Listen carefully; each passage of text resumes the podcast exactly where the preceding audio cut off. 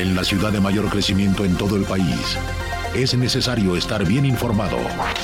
Radar 107.5 FM y Radar TV, Canal 71, la tele de Querétaro, presenta Radar News. Los acontecimientos de mayor relevancia. Las noticias al momento. Y el análisis objetivo. Porque usted ya los conoce. Radar News.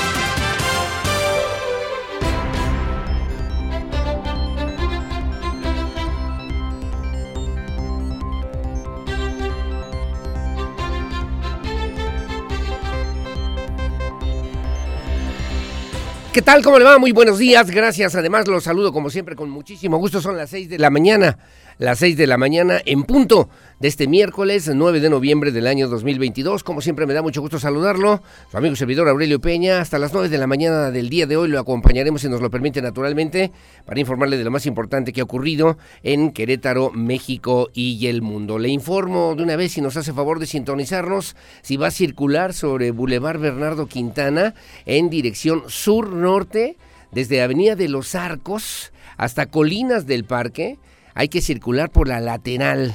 Hay dos camiones trailers, imagínese usted nada más lo que nos faltaba, ¿no? En esta ciudad, dos camiones trailers que intentaron pasar por debajo de los arcos.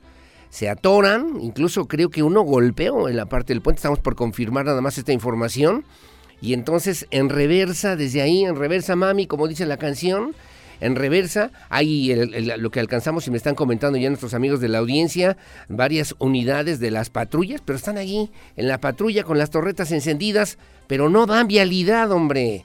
No le dan vialidad a la gente y entonces de repente pues este tipo de situaciones se vuelven además de complicadas porque hay que circular literalmente desde la Universidad Cuauhtémoc, ahí por la lateral, hasta Colinas del Parque, de esa entrada hacia Lomas del Marqués por la lateral de Bernardo Quintana, en lo que están haciendo las maniobras para sacar estos dos camiones trailers que intentaron cruzar por abajo de la avenida de los Arcos. Así que tome sus precauciones. Le iba a decir, tome vías alternas, pero pues ¿cuáles serían las vías alternas? Tómela por San Juan del Río. Llegue por San Juan del Río y luego se da la vuelta por acá, llega por Amascala y luego ya de ahí entra por la cañada para que pueda llegar a los... No, hasta los arcos tenía que salir hasta el libramiento hacia el Fray Junípero Serra. Ah, bueno, haga de cuenta, haga de cuenta. Así que, por favor, tome sus precauciones por la lateral, reitero, de Boulevard Bernardo Quintana, dirección sur-norte, desde la, desde la Universidad Cuauhtémoc hasta Colinas del Parque.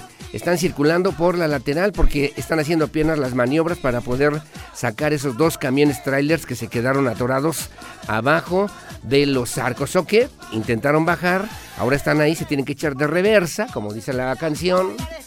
De reversa, mami, pues para que puedan salir ahí por la lateral y puedan resolver esta situación. Otra vez el llamado, ¿no?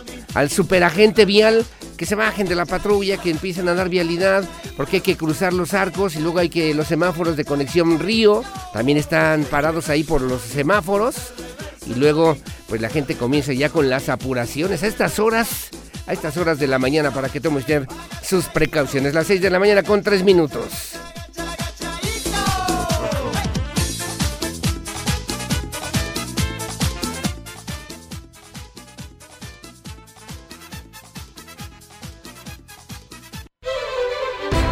Bueno, como siempre, muy amable, gracias. Son las 6 de la mañana con 3 minutos, 6-3. El día de hoy a las efemérides, en este miércoles 9 de noviembre. Bueno, pues hay que hablar de un tema importante que tiene que ver con la adopción. Hoy es Día Mundial de la Adopción, 9 de noviembre, se celebra en todo el mundo. Es en homenaje justamente a un acto legal, un acto de amor que permite dar a niños, a niñas, jóvenes, muchos de ellos que han perdido a sus seres queridos a su familia, que son huérfanos de una familia y de un hogar. Y bueno, pues se pretende hacer conciencia, sensibilizar a la población mundial acerca de la importancia de lo que significa la adopción, así como también la posibilidad de obtener los fondos necesarios para poder ayudar a las familias que atraviesan por este proceso jurídico. De acuerdo con cifras estimadas por el Fondo de Emergencia de las Naciones Unidas para la Infancia, la UNICEF, Más de 150 millones de niños a nivel mundial requieren de un hogar. Se destaca la cantidad de adolescentes que no han sido todavía, que no han tenido oportunidad de ser acogidos o adoptados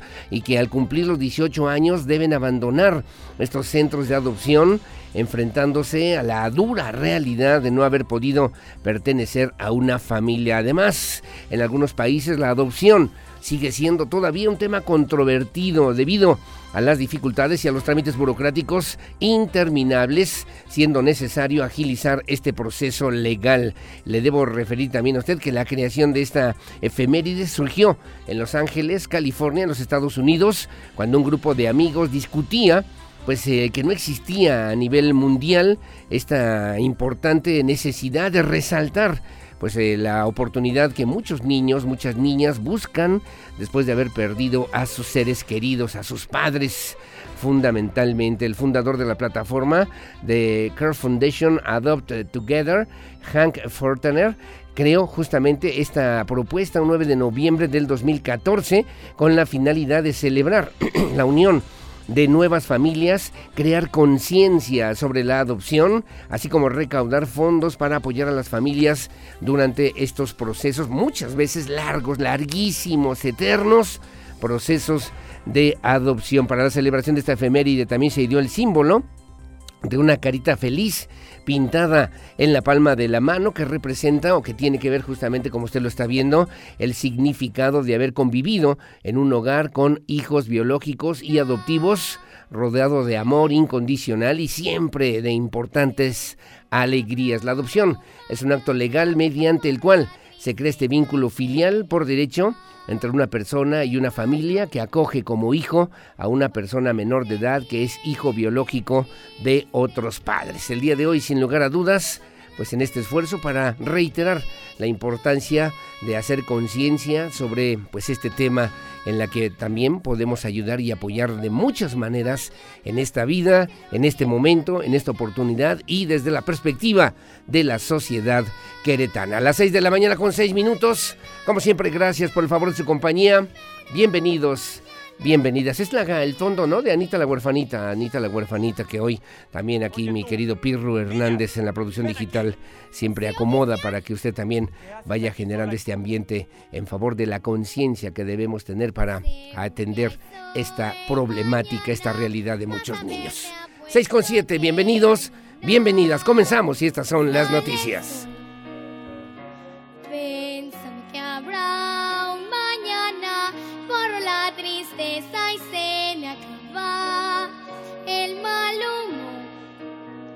Cuando mi alma se siente triste y sola, yo levanto la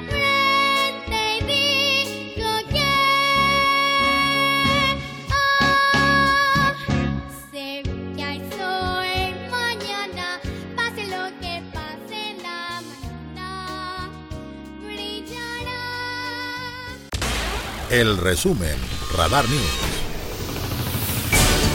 Gracias, las seis de la mañana con ocho minutos, que por cierto, la secretaria de Gobierno, Guadalupe Murguía Gutiérrez, refirió justamente esta campaña, esta campaña en Querétaro, Heredar es Amar, que sirve para consolidar la cultura de la prevención a través justamente de esta, de este, de esta postura, de esta propuesta en esta campaña del mes del testamento, Heredar es Amar, activó también durante los meses de septiembre y octubre del 2022, bueno, pues reflejó que se han reforzado una importante cultura de prevención entre las familias queretanas para dar certeza, refirió la encargada de la política interna, certeza jurídica sobre los bienes y obligaciones luego de la pandemia por COVID-19, aseguró la secretaria Guadalupe Murguía. Este año fueron en total 9.509 trámites los que se realizaron en todas las notarías del Estado. Esto significa 341 testamentos más que los 9 9.167 que se concretaron durante el año pasado. La funcionaria también resaltó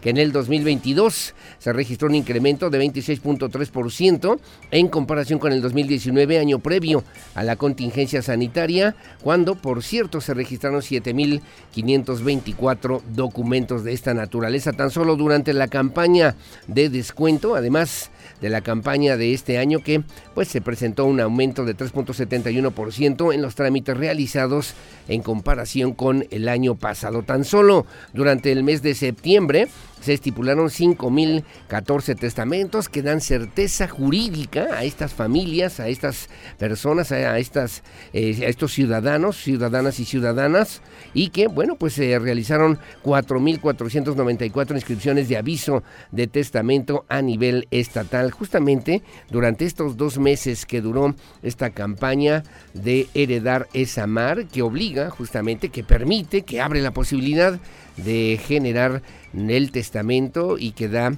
esta certeza y que da seguridad jurídica y que sirve para heredar amor, consolidar la cultura de la prevención y bueno, contribuir a lo que tiene que ver con una sociedad cada vez más ordenada, refirió la encargada de la política interna, la licenciada Guadalupe Murguía Gutiérrez. Gracias, las 6 de la mañana con 10 minutos, 6.10 en el segundo día de gira del gobernador de Estado Mauricio Curi González por Canadá. Bueno, pues hizo varias cosas. La primera, afianzó relaciones con el grupo canadiense Exfo. Curi González sostuvo una reunión con el fundador y presidente ejecutivo de Exfo, Germán eh, Lamón, para reconocer, para reconocer los avances del proyecto de esta empresa canadiense especialista en telecomunicaciones que iniciará operaciones en Querétaro el próximo primero de diciembre. Una inversión de 200 millones de pesos y la generación de 235 nuevos empleos de alta especialización. Curi González acudió a la planta de esta firma del sector electrónico con sede en Quebec, donde conoció el estatus de lo que será el centro de operaciones de la compañía que se instalará en el Parque Industrial Querétaro. Contará con una fábrica de fibra óptica, de equipo de pruebas, además de desarrollar soluciones para operaciones en redes y proveedores de Internet y fabricantes de telecomunicaciones. Así lo refirió el gobernador del estado, Mauricio Curi González.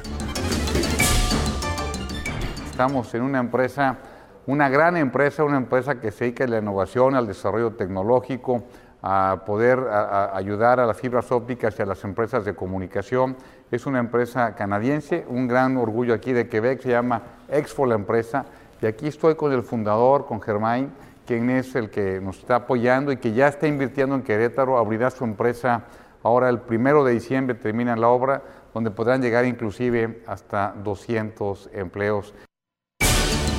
Bueno, en su oportunidad, el fundador y presidente ejecutivo de Expo, Germain Lamont, subrayó también que la ciudad de Querétaro es magnífica para invertir, destacó la tecnología y los programas educativos que realiza el gobierno del estado junto con el sector educativo y la iniciativa privada para que obviamente y a través, por ejemplo, de la Universidad Politécnica, bueno, pues se puedan llevar a cabo, se puedan consolidar estas inversiones que son importantes en un mediano y largo plazo y además comprometido para lograr esta presencia importante, fundamental, no solamente en Querétaro, sino también a nivel nacional, refirió refirió así el pues director director ejecutivo justamente de esta empresa, presidente y además de Expo allá en Quebec, Canadá.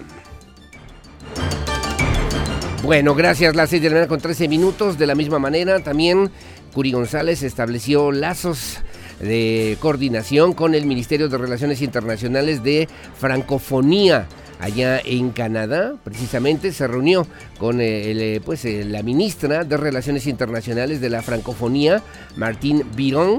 El encuentro permitió estrechar lazos con esta provincia mediante el análisis de estrategias de internalización y también relacionadas con la agenda de inversión y promoción turística. Refirió, por cierto, sobre este tema, conversó con el viceministro adjunto del Ministerio de Relaciones Internacionales de la Francofonía, Eric Dequem, esto con la finalidad de fortalecer las diferentes oportunidades de cooperación bilateral, económica, académica y tecnológica. Cabe señalar también que el Ministerio de Relaciones Internacionales de la Francofonía es el organismo responsable de promover y defender los intereses internacionales de Quebec y opera en las diferentes delegaciones donde tienen representación en esta provincia que tiene que ver precisamente con 28 países. 28 países en la que pues obviamente tienen inversiones importantes que cuidar, que atender y que respaldar desde pues eh, Canadá y particularmente desde esta zona de Quebec en este caso particularmente con las inversiones que se han hecho aquí en el estado de Querétaro. Bueno, y una tercera actividad también visitó el Parlamento de la Asamblea Nacional de Quebec.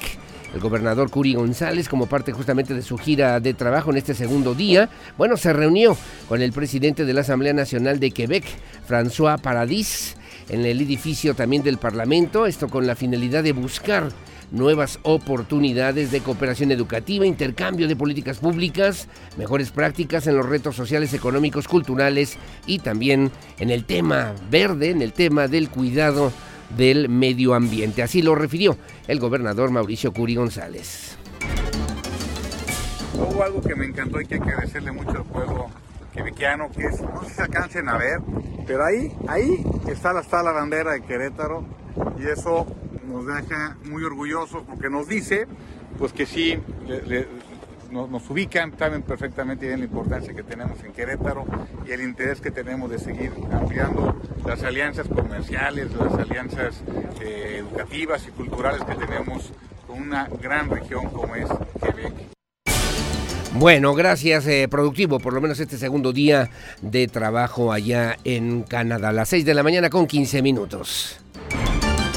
Bueno, le comento también aquí en Querétaro, el alcalde Luis Nava presentó la convocatoria para integrarse a la Universidad de las Mujeres. Refirió también que hoy tiene ya 1.200 alumnas que iniciaron ya o retomaron sus estudios para mejorar su calidad de vida. el presidente municipal de Querétaro, Luis Nava, en compañía de la Secretaría de la Mujer, Laura Garibay Barajas, anunció la nueva convocatoria para el tercer cuatrimestre de la Universidad de las Mujeres, única en su tipo a nivel nacional, que les ofrece la posibilidad de cursar una carrera y acceder a más oportunidades para mejorar su calidad de vida y la de sus familias. Se explicó también que esta Universidad de las Mujeres cuenta con 1.231 alumnas inscritas en la modalidad de presencial en línea ejecutiva sabatina que cursan el primero y segundo cuatrimestre de alguna de las 16 licenciaturas o 13 maestrías que ofrece ya la Universidad de las Mujeres. Así lo refirió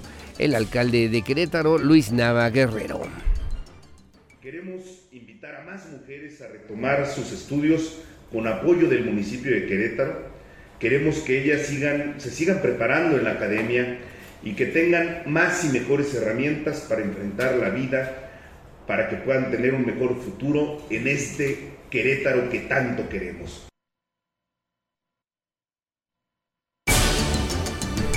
En su momento también la secretaria de la Mujer, Laura Garimay, informó que las interesadas las mujeres que estén interesadas en incorporarse justamente a esta Universidad de las Mujeres, pues tienen hasta el próximo 19, hasta el próximo 19 de noviembre para ingresar sus documentos, hacer el estudio socioeconómico de nuevo ingreso con el que se analiza si son candidatas al estímulo económico con descuentos del 10 y hasta el 70% en su mensualidad para cualquier información.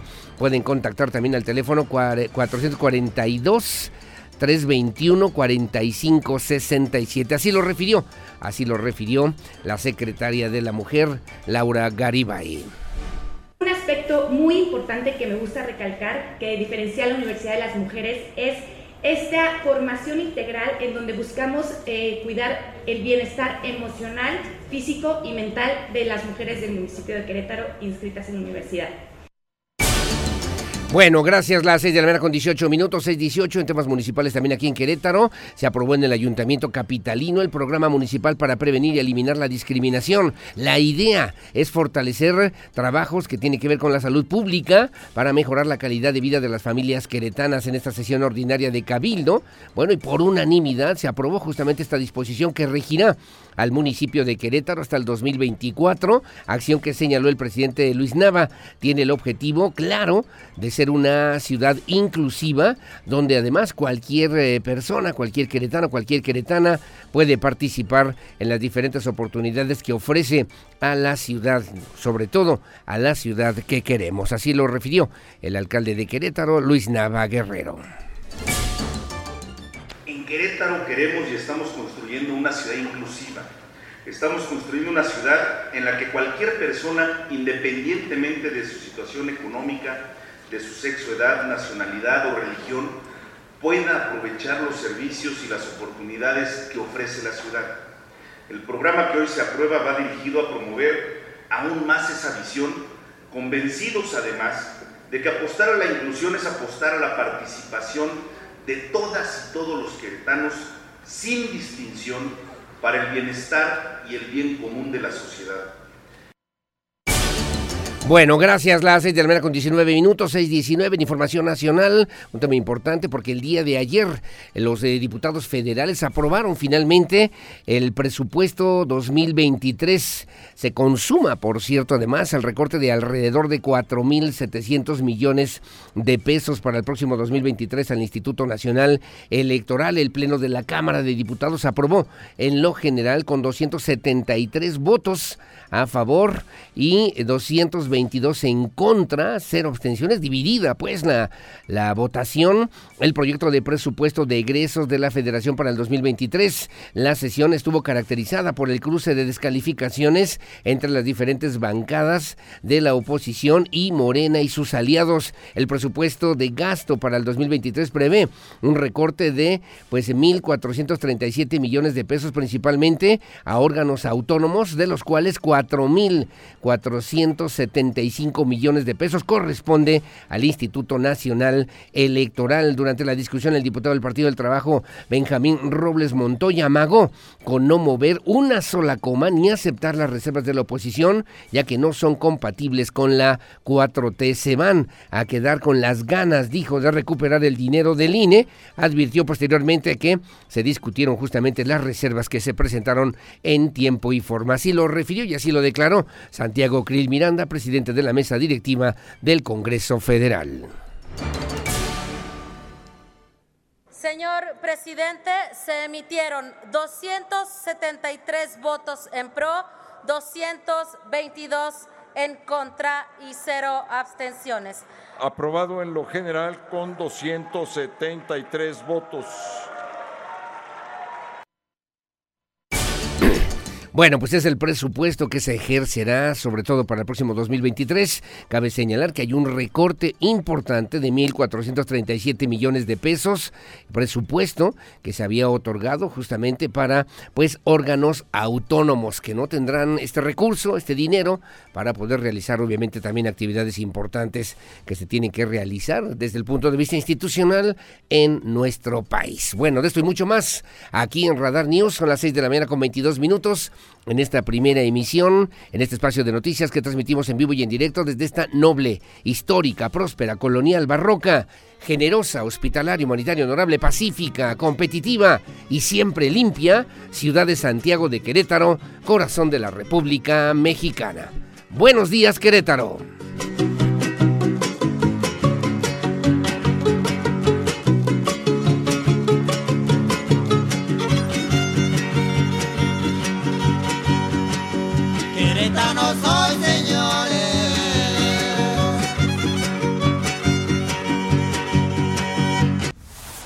Clima, el pronóstico del tiempo, temperatura y las recomendaciones antes de salir de casa. El clima en Radar News. Bueno, muy amable, gracias. Las 6 de la mañana con 27 minutos. Muchos saludos a Felipe Rojas, gracias a mi querido don Beto Herrera, mi querido Sensei. Sí, hombre, que así sea, ¿no? Que este día sea exageradamente maravilloso.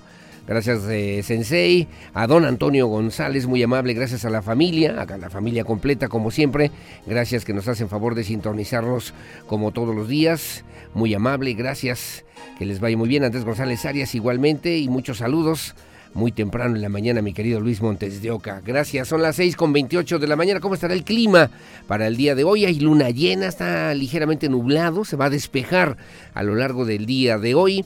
Veo, por cierto, municipios donde estará despejado para esta mañana, en la capital queretana, aquí eh, pues en Querétaro, la mínima 9, la máxima 27, despejado. También en el Marqués 925, en Corregidora 927, Pedro Escobedo 8 con 26 hacia la zona de Amealco, 4 con 20, en Huimilpan 423, despejado, San Juan del Río 8.26, Tequisquiapan 8.26 y Ezequiel Montes 9.25. Veo solamente ligeramente nublado hacia Santa Rosa Jauregui en esta delegación municipal con una mínima de 9, una máxima de 27 grados para el día de hoy. ¿Dónde estará nublado? Nublado, sin probabilidad de lluvias, por lo menos veo en todo el estado de Querétaro, nublado con algo de sol.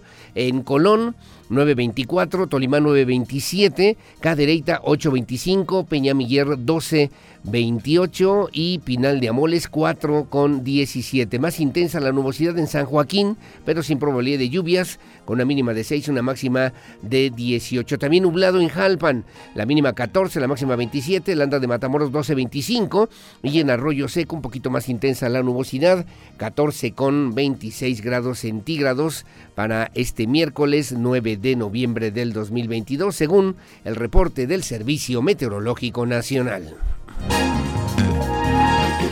Bueno, y en el país se esperan el día de hoy rachas de viento fuertes a muy fuertes, descenso en la temperatura en varios estados de la República. Se prevé también en el transcurso del día, sobre todo en la zona noroeste de nuestro país, así como probable caída de nieve o aguanieve durante la mañana del día de hoy, sobre todo en las zonas altas, en las sierras de Baja California. El Frente Frío número 8 se desplazará sobre Baja California, en Sonora, en Chihuahua, va a interactuar con una onda de vaguada polar con las corrientes de chorro subtropical y polar, lo que ocasionará rachas de viento fuertes a muy fuertes, descenso en la temperatura en la zona noroeste de México, además de lluvias con eh, probabilidad de chubascos, caída de nieve o aguanieve durante la mañana del día de hoy, sobre todo en las sierras de Baja California. Además, un canal de baja presión sobre el occidente del Golfo de México hacia la zona del sureste del país. El ingreso de humedad del Océano Pacífico, Golfo de México y Mar Caribe provocarán lluvias puntuales a fuertes en Chiapas, lluvias con chubascos en la zona de Sonora y también en entidades del oriente y sur, sureste de la República Mexicana. Para hoy con lluvias leves menores, sobre todo, eh, pues de 50 milímetros, que son leves, ¿no?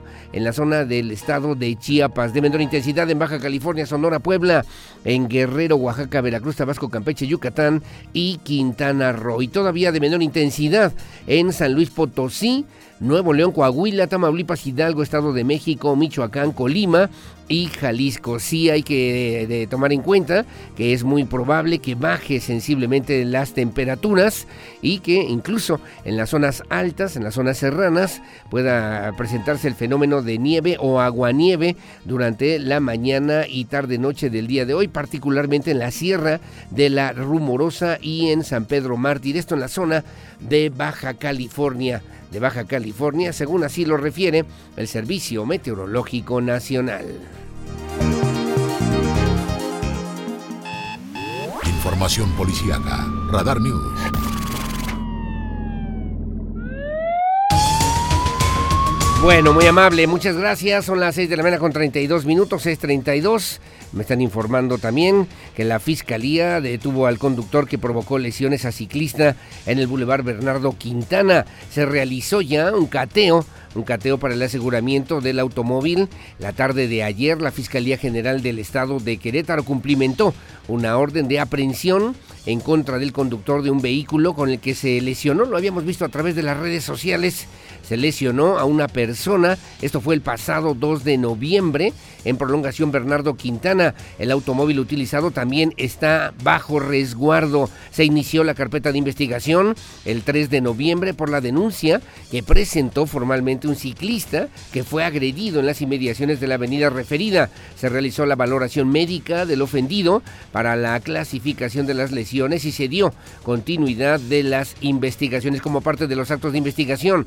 Se identificó el lugar en el que se resguardaba se resguardaba el vehículo utilizado durante esta agresión y por ello se solicitó y obtuvo de un juez de control la orden de cateo para asegurar el automóvil en un domicilio de la colonia Cerrito Colorado número 2 en la capital del estado. Posteriormente a lo anterior se solicitó y obtuvo una orden de aprehensión por el delito de daños y lesiones calificadas agravadas, mismas que fue cumplimentada hace unos momentos en las inmediaciones de la colonia ya mencionada. La persona detenida se le presentará en las próximas horas ante la autoridad correspondiente para que se defina su situación legal y se continúe con los actos de investigación. Se continuará informando, dice la Fiscalía, conforme al proceso penal lo permita, pero está ya detenido. Se realizó la madrugada del día de hoy este cateo para el aseguramiento del automóvil y bueno, también la tarde la Fiscalía General del Estado se cumplimentó una orden de aprehensión en contra del conductor de este vehículo que pues lesionó a una persona el pasado 2 de noviembre en la avenida Prolongación Bernardo Quintana, un ciclista particularmente. El automóvil utilizado también está bajo resguardo, está informando en este momento la Fiscalía General del Estado de Querétaro. Bueno, y trasladaron en ambulancia aérea a un paciente de Querétaro hacia la Ciudad de México. La Secretaría de Salud de Querétaro a través del Centro Regulador de Urgencias Médicas a solicitud de la Unidad de Terapia Intensiva del Hospital General Regional número 2 del Instituto Mexicano del Seguro Social efectuó en ambulancia aérea el traslado de un paciente menor de 8 años quien derivado de un accidente automovilístico en la carretera México-Querétaro, kilómetro 160, sufrió múltiples quemaduras y traumatismo cráneoencefálico severo, que ya le referíamos también a, a través de este espacio informativo, una escena verdaderamente eh, tremenda, espectacular y además dramática que vivíamos y que vimos a través de las redes sociales de lo que significaba justamente este lamentable accidente. El traslado se realizó también en helicóptero, en el helicóptero Conin de Gobierno del Estado, que cuenta con equipo electromédico de última generación y personal de vuelo del Centro Regulador de Urgencias Médicas, entrenado, especializado en el transporte de cuidados críticos, por lo que se brindaron servicios de cuidados avanzados al paciente mientras era trasladado al Hospital de Traumatología y Ortopedia del Instituto Mexicano del Seguro Social de Lomas Verdes. La acción se realizó con éxito gracias al trabajo coordinado entre la Unidad Municipal de Protección Civil de El Marqués y también de la Coordinación de Servicios Aéreos del Gobierno del Estado, junto también con personal de la Secretaría de Salud y también equipo y paramédicos del Centro Regulador de Urgencias Médicas CRUM, aquí en el estado de Querétaro. Bueno, gracias. Las 6 de la mañana con 36 minutos, 6.36, directivos de la Comisión Estatal del Sistema Penitenciario de Querétaro, bueno, reconocieron al personal operativo por su destacada labor en diferentes acciones penitenciarias durante el pasado mes de octubre, lo cual mantiene al sistema penitenciario como el más seguro del país. El comisionado Gustavo López Acosta resaltó la importancia de distinguir el esfuerzo, el compromiso y también la dedicación del personal a fin de incentivar su pasión y también dijo el sentido de pertenencia a esta importante institución. Los invitó a redoblar esfuerzos para llevar a la comisión al siguiente nivel como lo afirma y lo señala el gobernador Mauricio Curi González en el marco de la ceremonia cívica mensual de honores a la bandera. También se reconoció a los gerentes de acreditación del Instituto del Servicio Profesional de Carrera Penitenciaria y del Centro Penitenciario de San Juan del Río por su destacada participación durante los procesos de acreditación y reacreditación institucional que obviamente sirve para pues esta Comisión Estatal del Sistema Penitenciario de Querétaro sea reconocida como la más segura del país, obviamente a nivel nacional. Bueno, gracias, las 6.37 de la mañana y finalmente bueno, una situación de riesgo que finalmente pudo ser evitada luego de aprender a dos personas con armas prohibidas en distintos puntos de la capital queretana y resultado de la intervención de personal de la Secretaría de Seguridad Pública y de Policía Municipal, se puso a disposición de las autoridades a dos, a dos personas del sexo masculino, traían consigo armas prohibidas. Esto fue en la colonia Centro, se trasladaron policías municipales luego de un oportuno reporte a la línea de emergencia 911, alertó de una posible situación de riesgo para la ciudadanía en lugar. Se dio alcance a un individuo cuyas características coincidían con las referidas y a quien, luego de una revisión en apego a los protocolos de actuación policial, le fue encontrada una pistola de aire comprimido, motivo por el cual se fue, fue asegurado durante otro recorrido también de vigilancia en calles de la colonia Rancho Bellavista. Elementos policiales le marcaron el alto a un individuo en actitud sospechosa que aparentemente llevaba consigo un machete y que al ver eh, pues la presencia de los uniformados, caminó en sentido contrario. Luego de alcanzarlo metros adelante, se le informó el motivo de la intervención y se procedió a una revisión preventiva encontrándole una segunda arma blanca. En ambos casos, a los probables responsables les fueron comunicados sus derechos para después ser presentados ante las autoridades de la Fiscalía General del Estado de Querétaro. Bueno, muy amable, gracias. Las 6 con 39 de la mañana siguen haciendo maniobras todavía en la lateral. Bueno, los carriles centrales de Bernardo Quintana, ahí en el cruce de Avenida de los Arcos, están haciendo ya las eh, labores correspondientes. El tráfico está a todo lo que da hasta la Universidad Cuauhtémoc. Siga todavía por la lateral hasta la zona de la colonia Colinas del Parque, casi a la entrada de donde está eh, pues eh, Lomas del Marqués o hacia la desviación hacia el campanario, para que tome usted sus precauciones precauciones. Tome y salga con tiempo, tome su tiempo y bueno, esperando a que eh, ojalá eh, los eh, señores uniformados de la Secretaría de Seguridad Ciudadana o de la Policía Municipal o a quien corresponda, bueno, pues o de movilidad, pues se atienda por lo menos esta situación, esta disposición que está afectando ya en esta mañana, ya me están enviando las fotografías, está afectando sobre todo a los que circulan de sur a norte, sobre los carriles centrales del Boulevard Bernardo Quintana. Son las 6 de la mañana con 40 minutos, 6.40. Su opinión siempre la más importante en el 442-592-1075. A ver si podemos tener un super agente vial, ¿no? Así como el super ratón como el super ratón, para que nos pueda ayudar por lo menos en esta temporada, en esta época, ante pues las diferentes obras que se están realizando en diferentes puntos de la zona metropolitana de Querétaro. 6.40, la pausa, volvemos enseguida con más. Estas son las efemérides del 9 de noviembre.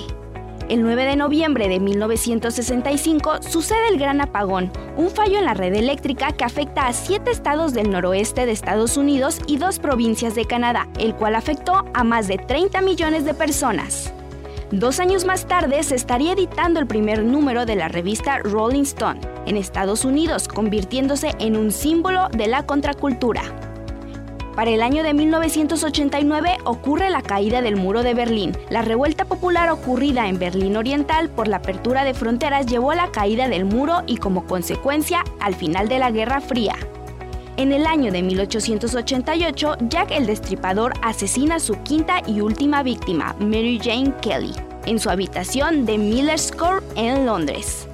Para finalizar, un 9 de noviembre del 2016, el candidato republicano Donald Trump gana las elecciones presidenciales de Estados Unidos y se proclama el presidente número 45 de los Estados Unidos.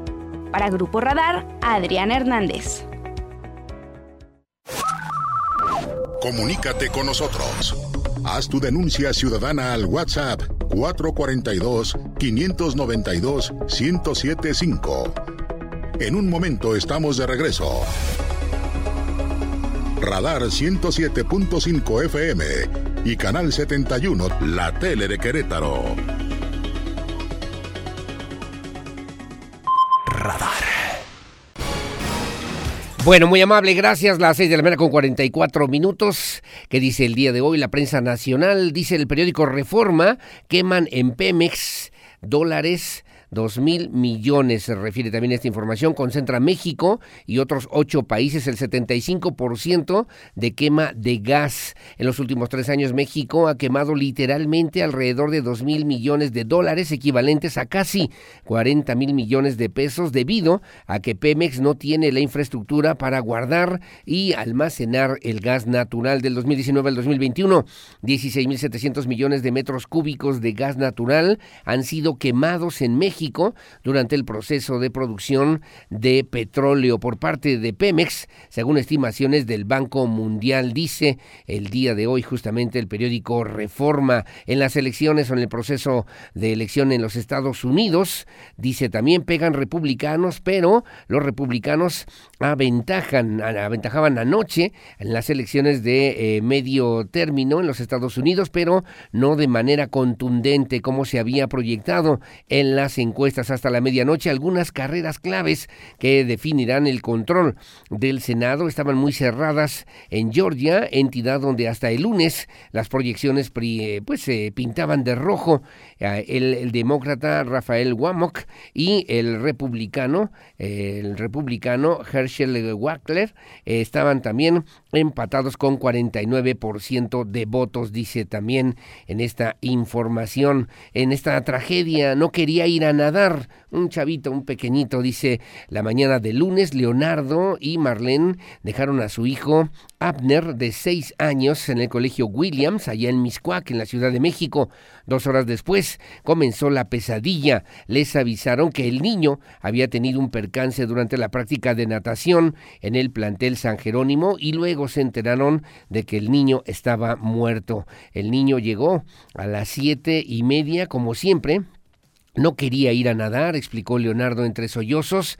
Entró, nos despedimos y nos hablaron a las 9.30 de la escuela que mi hijo había tenido un percance en la alberca. No nos dijeron qué había sucedido, señaló el padre de familia. Imagínese usted consternado por esta situación. Apunta Cuauhtémoc, Cuauhtémoc Blanco contra su fiscal. El gobernador Cuauhtémoc Blanco pidió al Congreso de Morelos que remueva al fiscal Uriel Carmona luego de que fue acusado de encubrimiento y fallas en la indagatoria por el feminicidio de Ariadna López. El mandatario de la Alianza Morena PES pidió también, pidió a la legislatura iniciar los trámites de remoción de quien dijo fue elegido por el exgobernador periodista Graco Ramírez, con quien Blanco también está enemistado, señala, señala el eh, periódico Reforma. Y a cinco días de la marcha, ataques hoy, ahora contra Roger Barr era marxista y de repente el viraje lo convenció Krause y ya está ahora como ideólogo abierto del bloque conservador, refirió ayer en la mañana el presidente Andrés Manuel López Obrador, cretinos, corruptazos, váyanse lejos refirió y la, mar, eh, la marcha significa una presencia de los ciudadanos defendiendo lo que se ha construido con el esfuerzo de muchas generaciones, refirió Luis Felipe Bravo Mena también en este recuadro, hoy en esta pues controversia a propósito de la marcha del próximo fin de semana la que están convocando a nivel nacional, lo que publica hoy el periódico Reforma. En el Universal, el gran diario de México, dice a ocho columnas, por ahorcamiento y o golpes, 42% de los feminicidios de enero a septiembre se registraron 298 casos en los que no se utilizó un arma blanca o de fuego. Expertos advierten sobre el uso de las propias manos del agresor para matar. El uso de las manos para golpear, asfixiar o ahorcar es una de las características que predominan en los feminicidios de acuerdo, de acuerdo con especialistas, dice hoy el Universal. Señalan que Rautel sí estuvo donde se halló a Ariadna. El eh, fiscal de Morelos, Uriel Carmona, informó que el celular de Rautel, quien está detenido por el feminicidio de Ariadna Fernanda, estuvo en la zona donde se halló el cadáver de la joven. Esta declaración la hizo luego de que la jefa de gobierno de la Ciudad de México, Claudia Sheinbaum, lo acusara de encubrir el asesinato y se encarece la vivienda en la Ciudad de México. Los precios crecen al doble que en Guadalajara y al triple respecto de Monterrey. En la elección norteamericana, ventajas republicanos en la Cámara Baja. Señala también, prevén final de fotografía en el Senado. Demócratas arrebatan dos gobiernos. Las elecciones de eh, intermedias eh, terminaron también, daban una clara ventaja a los republicanos en la Cámara de Representantes, pero en el Senado la competencia está reñida con los demócratas peleando también por cada escaño, dice hoy en esta primera plana el periódico El Universal. Y luego habla también de este jovencito, de este pequeñito de seis años, Abner, no se sentía seguro en la clase de natación, ahí en este colegio Williams, allá en la Ciudad de México, cuando cuenta que su hijo su hijo no quería ir a nadar el pasado 7 de noviembre y bueno, pues perdió, dijo que también perdió la vida. Los niños, los niños se quejaban de que los profesores los dejaban mucho tiempo en la alberca sin supervisión, de acuerdo, de acuerdo con grabaciones también que padres entregaron a la familia de Abner allá en la Ciudad de México, lo que publica hoy el periódico El Universal, el Gran Diario de México. Milenio Diario, dice De Santis arrasa y Trump ya tiene rival. El Partido Rojo aventaja anoche para la Cámara, pero el Senado seguía todavía al aire. Greg Abbott repetirá en el estado de Texas, dice a propósito de la elección en los Estados Unidos. Fiscal retiene investigación, formal prisión contra Rautel, el gobernador de Morelos, Cuauhtémoc Blanco, explica que no puede remover al fiscal y deja el tema al Congreso de Morelos. Después del niño ahogado cadena de, desatinos en el colegio Williams Abner de seis años murió a causa de asfixia por sumersión en las instalaciones del colegio allá en la zona de San Jerónimo en la Ciudad de México, dice también el día de hoy, por lo menos en el tema del periódico, el periódico Milenio Diario. Bueno, amable, 6.51 de la mañana. El análisis de la información más importante de los diarios queretanos a continuación en Radar News. Muchas gracias. En el periódico diario de Querétaro, que dije mi amigo Mario León Leiva, va a la capital contra fiestas clandestinas. Policía cibernética vigilará invitaciones en Internet. Alcalde pide, pide denunciar. El gobierno municipal de Querétaro reforzará la vigilancia a través de la Policía Cibernética de la Secretaría de Seguridad Pública Municipal para detectar convocatorias a fiestas clandestinas, informó el alcalde Luis Nava. El alcalde hizo un llamado también tanto a los jóvenes como a los padres de familia para que denuncien ese tipo de eventos que no cumplen con la normatividad y que podrían poner en riesgo la salud y la vida de quienes asisten a estas reus, a estas reuniones, ¿no? Entre, sobre todo entre jóvenes. Transforman corridos el proyecto queretano Xochitzin y las hijas del Anáhuac buscan eliminar, buscan eliminar micromachismos arraigados en la cultura mexicana, desde las canciones tradicionales como también pueden ser los corridos, dice. Y también en otro tema, millones ensucian las calles y el mar. Por su tamaño se les ha restado importancia, pero 40% de los residuos recolectados en los últimos 40 años han sido colillas de cigarros. De los 5.6 billones de cigarros que se fabrican, dos tercios terminan dos tercios terminan en el océano. Dice hoy, esperan ventas por 1.600 millones de pesos, participarán 20.000 comercios y un incremento en la facturación de 40% respecto al 2021. Regresa la huaca, la normalidad.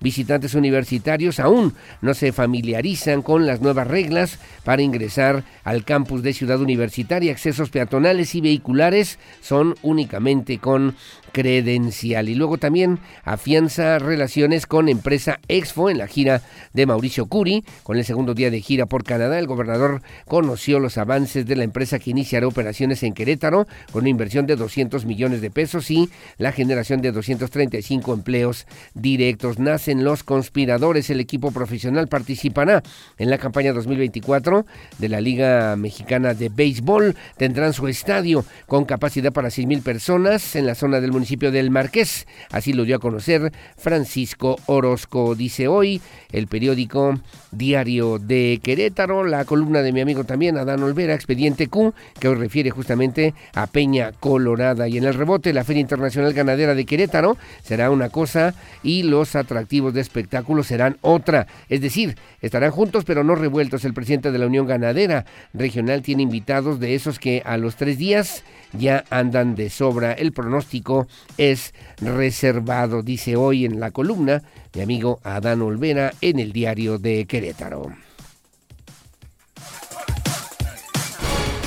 Bueno, muy amable, gracias también la columna de la pista, el crucigrama de Estados Unidos, a propósito del proceso electoral que se vive allá en los Estados Unidos, del que escribe hoy eh, mi amigo también Abel, Abel Magaña. Bueno, en el periódico Noticias, la verdad de cada mañana, si lo tienes ahí, no lo tenemos ahí el periódico Noticias, ¿verdad? Bueno, me voy a la AM de Querétaro, a la AM de Querétaro, dice también el periódico que dirige mi amigo Miguel Flores, mujeres ganan 14% menos que los hombres, según el estudio que realizó el IMCO, Querétaro es uno de los estados eh, con mayor brecha salarial de género en nuestro país.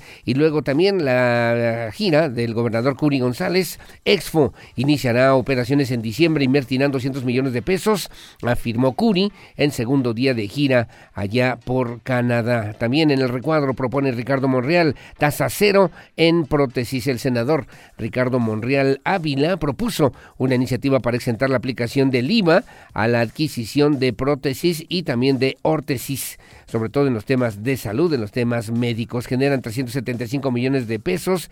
El Día de Muertos, la capital queretana contabilizó 120 mil visitantes durante los 10 días de actividades por esta festividad. De la misma forma, autoridades registraron una ocupación hotelera del 65%. Y luego, en la otra, dice también Luis Nava, a favor del decreto de Peña Colorada, el alcalde capitalino señaló que el crecimiento del Estado debe respetar respetar la naturaleza. También invitó a la población a participar en la consulta sobre este decreto de Peña Colorada, que está en un nivel importante, sin lugar a dudas, para lograr ya el decreto. La Universidad de las Mujeres abre inscripciones y ejidatarios rechazaron el decreto de Peña Colorada. Los eh, propietarios están en contra del anteproyecto de declaratoria porque consideran que no habrá beneficios para los poseedores de la tierra. Dice hoy el periódico AM de Querétaro. Bueno, muy amable, gracias. En el periódico Noticias, la verdad de cada mañana, que dirige la licenciada Ida Garfias Torres, dice ocho columnas, afianza Mauricio Curi, relaciones.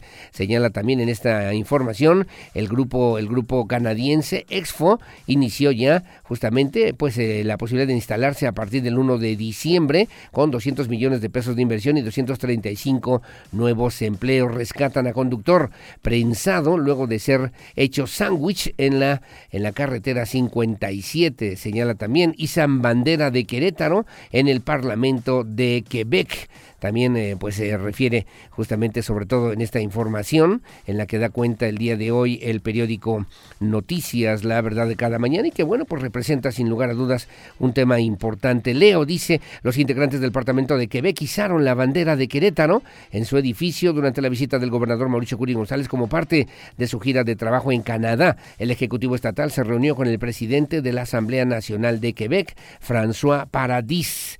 Dice también el día de hoy, trasladan en ambulancia aérea a paciente de Querétaro a la Ciudad de México en el helicóptero CONIN de Gobierno del Estado que cuenta con equipo electromédico de última generación y personal de vuelo del Centro Regulador de Urgencias Médicas. Está entrenado en transporte de cuidados críticos. Fue trasladado un menor de 8 años de Querétaro a la Ciudad de México luego de sobrevivir al terrible accidente en la 57 en días pasados con saldo de dos personas fallecidas y 21 lesionados. Cancelan el desfile cívico-militar del 20 a fin de disminuir la carga vehicular en la ciudad y abonar en la reducción de los tiempos de traslado ante las obras que se realizan en 5 de febrero. El Poder Ejecutivo Estatal determinó la cancelación del desfile deportivo por eh, precisamente el 112 aniversario de la Revolución Mexicana. La, la decisión se tomó de acuerdo entre las secretarías de gobierno, la Secretaría de Educación y el INDEREC, dice hoy el periódico Noticias, la verdad de cada mañana. Bueno, gracias. Son las 6 de la mañana con 59 minutos. Gracias por seguir con nosotros aquí en Radar News en esta primera emisión. Como siempre, muy amable. Gracias a don Víctor Landgrave. Iniciar un nuevo ciclo. Vamos con todo. Un nuevo día un nuevo año. Enhorabuena y felicidades también por su cumpleaños, don Víctor Landgrave, a mi hija, a mi Claudia María, también a mi doctora, con todo el cariño y con todo el amor de siempre. Saludos, que tengan buena mañana, a mi querido doctor Zacarías Urquiza. Buenos días, como siempre, esperando también que luego la familia se encuentre bien. Un abrazo muy amable, muchos saludos, enhorabuena y felicidades, gracias mi querido doctor Zacarías Urquiza y gracias a doña Geno Uribe, que también nos hace favor de sintonizarnos en el mercado Hidalgo, aquí en la capital queretana. Hacemos la pausa son las 7 de la mañana en punto. Hacemos la pausa. Salga con precaución, salga con tiempo, salga con cuidado, vaya con mucha, mucha, mucha paciencia. El día de hoy todavía están realizando labores ahí en la lateral o en los carriles centrales de Bernardo Quintana en el cruce en Avenida de los Arcos para que tome usted sus precauciones. La pausa, volvemos enseguida con más. En un momento estamos de regreso.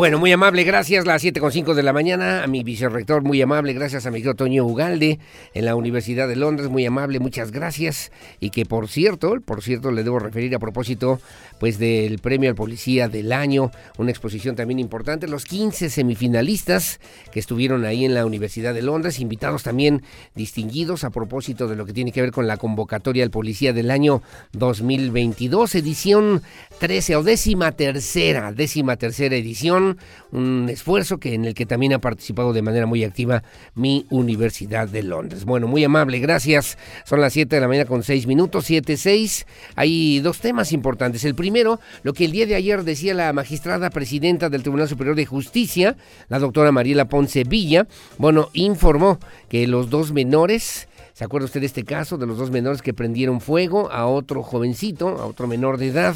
Ahí en la zona, en la zona del Salitre, aquí en la, en la capital, hacia la delegación de Santa Rosa Jauregui, el pasado, el pasado mes de junio. Bueno, podrán acceder, tendrán derecho a una salida alterna, como la suspensión, la suspensión condicional es por este tipo de conducta y por la edad. Sin embargo, hasta el momento no se ha solicitado ante el juez. Decía la magistrada Mariela Poncevilla, bueno, tienen esta posibilidad, tienen este derecho, podrían acceder pero hasta el momento su defensa, la defensa de estos dos jóvenes, pues no ha accedido por lo menos hasta el momento para que pudiera haber una suspensión condicional. Andrea Martínez platicó con la doctora Mariela Poncevilla y esto fue lo que le dijo.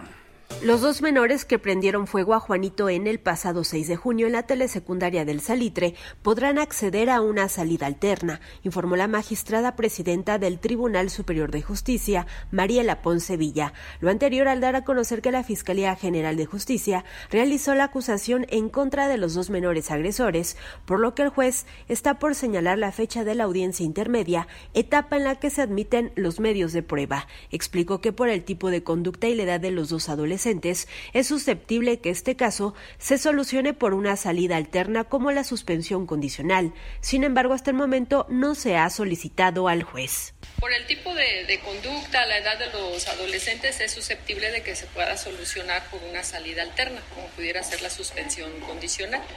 Pero justo cuando concluye la etapa de investigación que se presenta la acusación es el momento en el que las partes generalmente dialogan y pueden proponer esas salidas al juez. Hasta el momento no se ha propuesto nada, exclusivamente que está presentada la acusación por parte de la Fiscalía. Poncevilla explicó que en la acusación la Fiscalía General del Estado solicitó la reparación del daño material como moral para subsanar los gastos que han erogado los papás del menor que fue la víctima.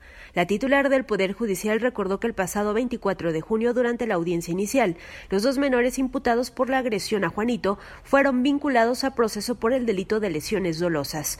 Además, el juez les impuso las medidas cautelares de vigilancia y presentación periódica, prohibición para salir del Estado y acercarse a la víctima. Para Grupo Radar, Andrea Martínez.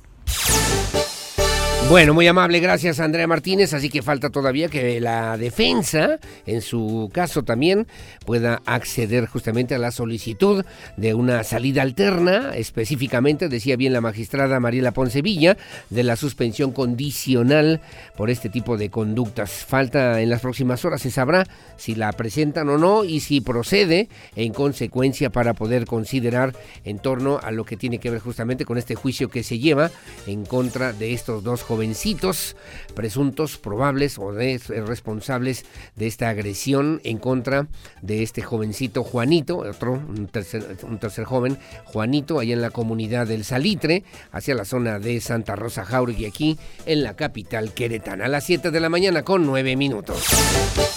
Bueno, y ayer también el alcalde de Querétaro, Luis Nava, habló sobre un tema que le ha preocupado ya a padres de familia, padres de familia que obviamente pues eh, necesitan, que requieren que haya una vigilancia en lo que tiene que ver con las fiestas clandestinas que se realizan de repente en diferentes puntos de la capital queretana. Luis Nava llamó a los padres de familia a denunciar este tipo de actividades, a que los padres también estén atentos. Son los eventos donde los asistentes eh, ponen en riesgo no solamente su seguridad, sino también su seguridad y su salud su salud. Y obviamente pues se toca toca también tanto al gobierno a las autoridades gubernamentales como también a los padres de familia. Alejandro Payán con la información Sobre la supuesta realización de fiestas clandestinas en la capital, el alcalde Luis Nava llamó a los padres de familia a denunciar estas actividades ilícitas, pues son eventos donde los asistentes ponen en riesgo su salud y además de su seguridad. Como autoridad municipal, en coordinación con el gobierno del estado y la propia fiscalía, vamos a intervenir, pero es muy importante que nos puedan apoyar con la denuncia. De todas formas, nosotros y la instrucción que he dado a las distintas dependencias es fortalecer la prevención y detección de este tipo de eventos mediante distintas estrategias como son la policía cibernética, recorridos y disuasión preventiva y pedirle sobre todo pues que las personas que se enteren de este tipo de, de situaciones de fiestas clandestinas que nos puedan eh, dar la información, porque al fin y al cabo son eventos en donde ponen en riesgo su salud, pueden poner en riesgo su vida. Instruyó también a las dependencias a fortalecer la prevención y detección de este tipo de eventos mediante estrategias como recorridos y la disuasión persuasiva, además de la intervención de la policía cibernética. Para Grupo Radar, Alejandro Payán. Bueno, muy amable, gracias. Las 7 de la mañana con 12 minutos, 7.12. Está informando ya a través justamente del área de comunicación social que a las 6.45 de la mañana se reporta un hecho de tránsito a la altura de los arcos en el sentido sur. En el sentido sur existe carga vehicular considerable. Me refiere también, hay que tomar precauciones a propósito justamente de esta información. Será otro porque este es el sentido sur, es otro y los que le comentábamos al principio de este espacio informativo es en dirección sur-norte sur-norte, para que tome usted sus precauciones, por lo que estaban cerrados los carriles centrales en Bernardo Quintana, literalmente, desde la Universidad Cuauhtémoc hasta esta colonia, Colinas, Colinas se llama eh, Colinas del Parque, aquí en la capital, en la capital queretana, para que tome usted sus precauciones. Las 7 de la mañana con 13 minutos. Bueno, vamos al tema de la Universidad de las Mujeres. El alcalde capitalino Luis Nava también anunció la apertura de la convocatoria para la tercera generación de la Universidad de las Mujeres. Iniciarán clases a partir del próximo mes de enero. Se habla también de la posibilidad de descuentos que van desde el 10 al 70% en la colegiatura. Al respecto, la titular de la Secretaría de la Mujer, Laura Garibay, adelantó que a partir de enero se abrirá el nivel de bachillerato que cuenta ya con 100 aspirantes a ingresar debidamente registrados. También Alejandro Payán tiene los detalles. El presidente municipal de Querétaro, Luis Nava, y la secretaria de la Mujer, Laura Garibay, anunciaron la convocatoria para la tercera generación de la Universidad de las Mujeres que iniciará clases a partir de enero con descuentos que van del 10 al 70% en la colegiatura. La titular de la Secretaría de la Mujer, Laura Garibay, adelantó que a partir de enero se abrirá el nivel de bachillerato que ya cuenta con más de 100 aspirantes a ingresar. Un aspecto muy importante que me gusta recalcar, que diferencia a la Universidad de las Mujeres, es esta formación integral en donde buscamos eh, cuidar el bienestar emocional físico y mental de las mujeres del municipio de Querétaro inscritas en universidad. Ahora, hablando de la oferta académica, eh, como ya lo mencionó el presidente municipal, actualmente tenemos 16 licenciaturas, 13 maestrías y este, en enero vamos a abrir bachillerato. Posteriormente vamos a, darle información específica para la inscripción de bachillerato. Destacó que además más de 40 niñas y niños son cuidados en la ludoteca que atiende el personal del DIF municipal, por lo que reiteró la invitación para tener más herramientas para un mejor futuro a las mujeres que deseen estudiar. Adelantó que a partir de enero se ampliará la oferta académica con el nivel de bachillerato donde hay más de 100 interesadas. La colegiatura para la primera generación es de 1.800 pesos, mientras que para las generaciones posteriores es de 2.400. Aunque no hay costo de inscripción o reinscripción, las estudiantes podrán acceder a descuentos del 10 al 70% una vez que concluyan los estudios socioeconómicos para que a partir del 5 de diciembre inicie el proceso de inscripción. Para Grupo Radar, Alejandro Payán. Bueno, muy amable, gracias. Las 7 de la mañana con 15 minutos, 7 con 15. Gracias, eh, gracias también por seguir con nosotros. Muchos comentarios, muchas llamadas. Estamos atentos y gracias también por seguir en este espacio informativo. Bueno, hay otro tema que también ha hecho mucho ruido.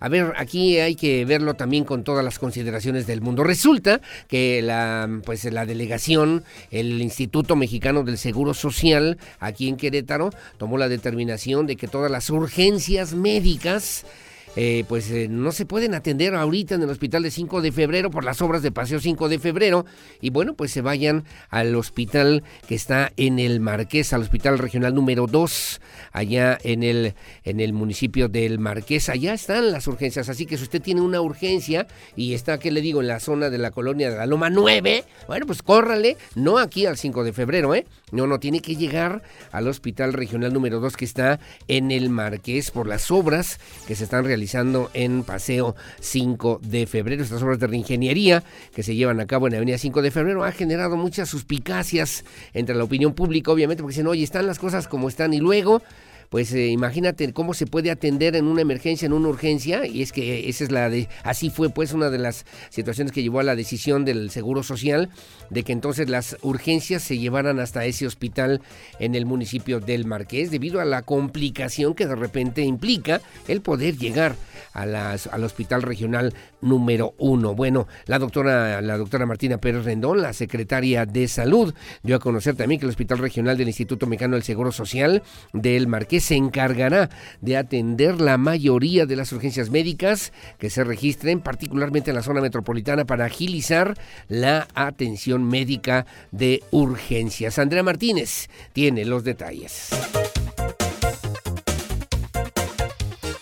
El Hospital Regional del Instituto Mexicano del Seguro Social del Marqués se encargará de atender la mayoría de las urgencias médicas que se registren en la zona metropolitana para agilizar la atención, informó la secretaria de Salud Estatal Martina Pérez Rendón. Esto debido a las obras de reingeniería que se llevan a cabo en Avenida 5 de Febrero.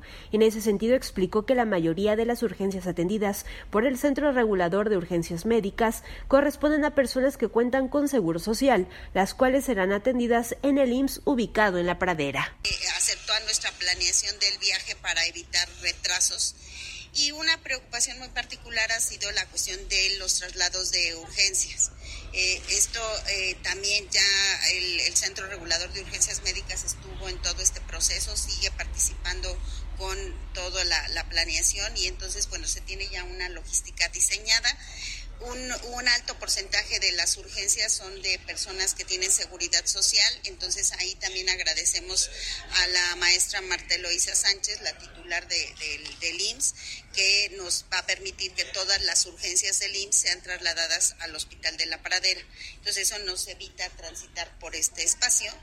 Aunado a ello, Pérez Rendón indicó que se cuenta con un protocolo para agilizar el traslado de los pacientes y que lleguen a tiempo para recibir la atención de manera oportuna. Y es que hay que señalar que debido a las obras de 5 de febrero, se pueden registrar retrasos en la llegada al nuevo Hospital General de Querétaro y también al Hospital del IMSS que se encuentra en Avenida Zaragoza. Para Grupo Radar, Andrea Martínez. Bueno, muy amable, gracias, eh, gracias a Andrea Martínez con esta información. Como siempre, muy amable, gracias a Loti, a la Miss Loti, a Loti Martínez que también nos hace en favor de sintonizarnos. A ver qué tenemos en esta mañana. Bueno, ya refería atrapados en Bernardo Quintana por tráiler y por contenedores con contenedores. Muy amable, gracias Pati, que tengan buen día. Siguen todavía en estas actividades, en estas maniobras me comentan también, urgen por lo menos otras dos personas en constituyentes y tecnológico a la altura de la parrilla leonesa. Un día va a pasar una desgracia porque solamente hay dos personas y no pueden con tanto tráfico, le dan prioridad a los carros, pero nunca, nunca le dan prioridad a los peatones, me dice doña Juanita. Paso el reporte, ¿no? Esto es para la Secretaría de Movilidad o para quién, ya, ya no sé, ya no sé, Lucía, ya no sé. Bueno, lo turno con mucho gusto a quien corresponda. Luego me dicen buenos días. Eh, Mónica Bolaños también como cada mañana reportando que nos eh, pasa, ¿qué nos pasa en Querétaro? ¿Por qué tanta violencia, tanto salvajismo, tanta envidia, tanto gandallismo? ¿Dónde quedó el respeto, la civilidad, la prudencia? Estamos inmersos en una verdadera selva donde impera la ley del más fuerte. Navajas, palos, tubos salen a relucir, palabras altisonantes, nuestra baja educación, dice eh, cerrones, acelerones y frenones. ¡Qué horror! Sí, estamos todos así tensos, ¿verdad? qué pena me da. Se repite lo del 5M, pero ahora se llama 5F. O sea, todo está, todo esto pasa a diario en las laterales de 5 de febrero sin que nadie ponga orden.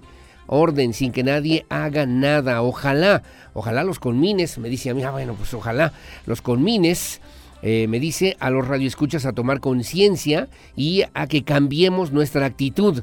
Gracias y bendiciones y bendiciones para todos. Gracias igualmente mi querida Mónica Bolaños. Un abrazo, saludos y coincido, coincido totalmente. Pero luego cuando vas deprisa, vas a trabajar, no puedes llegar, vas a recoger al niño, a la niña, vas a la escuela, vas a la oficina y pues no puedes porque el tránsito está desquiciado desquiciado. Digo, no justifico ni la violencia, ni las agresiones, ni nada, pero la gente va alterada va alterada. ¿Qué les dices? ¿Qué les dices? Quiero hacer un reporte a la Comisión Federal de Electricidad. Tengo tres días con fallas de luz.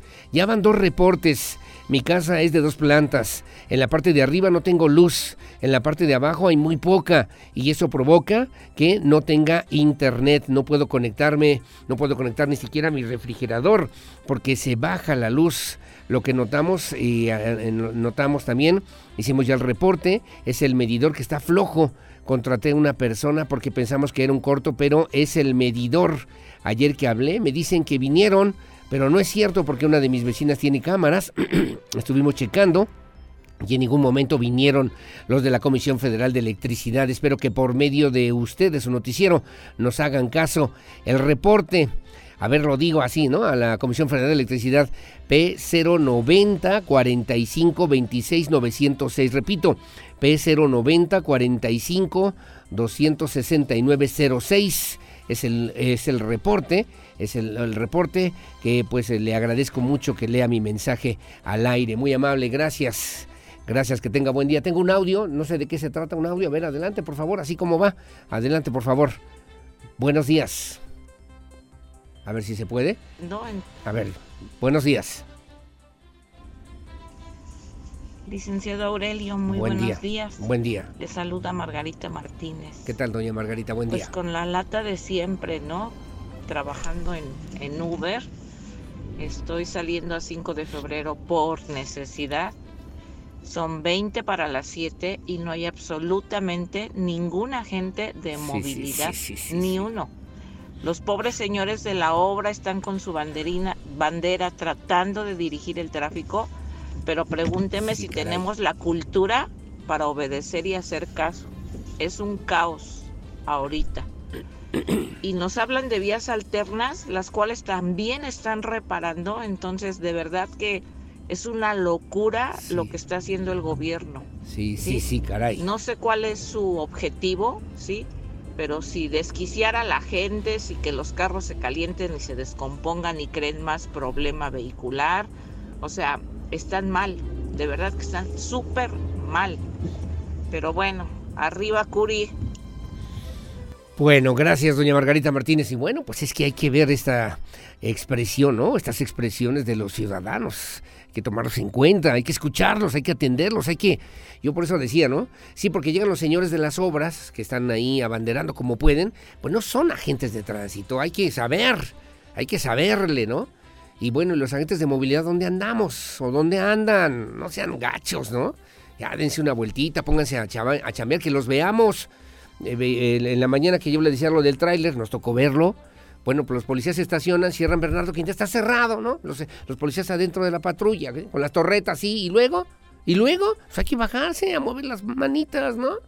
A mover las patitas. Me tengo que ir a la pausa rápidamente. Buen día, felicidades también por su programa. Para todos los que hacen posible este programa, muchos saludos. Gracias, me dice José Ramos. Excelente miércoles, me dice Rosita Peña. Muy, muy amable, gracias. Buen día, licenciado. Atención a las personas en el hospital número 2. No hay camiones. Se requieren urgentemente rutas para llegar a ese hospital. Está bien que haya urgencias allá en aquel hospital, pero solamente para los que tienen coche. No hay rutas para el camión. A toda hora es absurdo. Es absurdo. En penumbras tenemos que llegar ahí en Uber o en taxi. Cobran carísimo. Me dice la señora Yola, carísimo, para que también lo tomen en cuenta las autoridades. Sí, que los manden allá, pero que pongan entonces camiones de acceso de ida y vuelta al hospital regional número 2 del Instituto Mexicano del Seguro Social. Son 7.25, que tengo que hacer pausa. Ya estoy como en el embotellamiento. 7.25 la pausa. Voy con Víctor Monroy y mucho más aquí en los deportes, aquí en Radar News, en esta primera emisión. Gracias por vernos también a través de Radar TV, Canal 71, la tele de Querétaro. Volvemos. Amigos, amigas, ¿qué tal? ¿Cómo les va? Muy buenos días. Esta es la información de los deportes. Mi nombre es Víctor Monroy. El béisbol profesional llegó a Querétaro con el equipo de los conspiradores, el cual va a formar parte de la Liga Mexicana de Béisbol a partir de la campaña 2024. Ayer se llevó a cabo la presentación de esta nueva franquicia.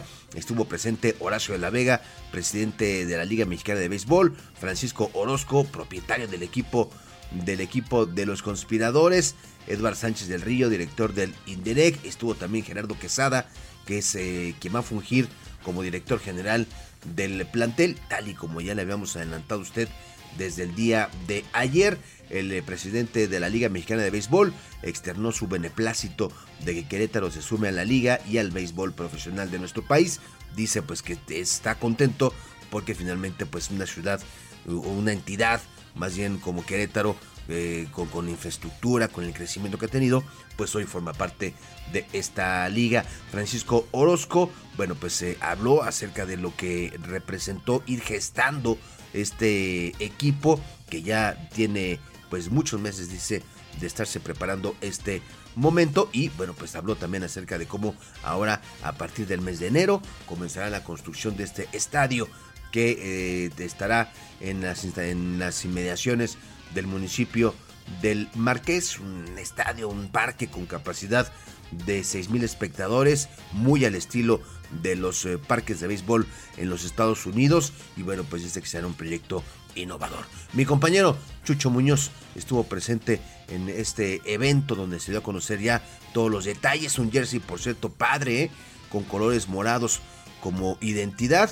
Y bueno, pues Chucho Muñoz nos presenta esta información fue presentado oficialmente el equipo Conspiradores de Querétaro, los cuales formarán parte de la Liga Mexicana de Béisbol a partir de la campaña 2024, además de que tendrán su estadio en el municipio del Marqués. En dicha presentación estuvieron presentes Horacio de la Vega, presidente ejecutivo de la LMB, Francisco Orozco, dueño del equipo de béisbol de Querétaro, Eduard Sánchez del Río, director general del Instituto del Deporte y la Recreación del Estado de Querétaro, el INDEREC, además de Gerardo Quesada, director general del equipo, e Inés Sainz.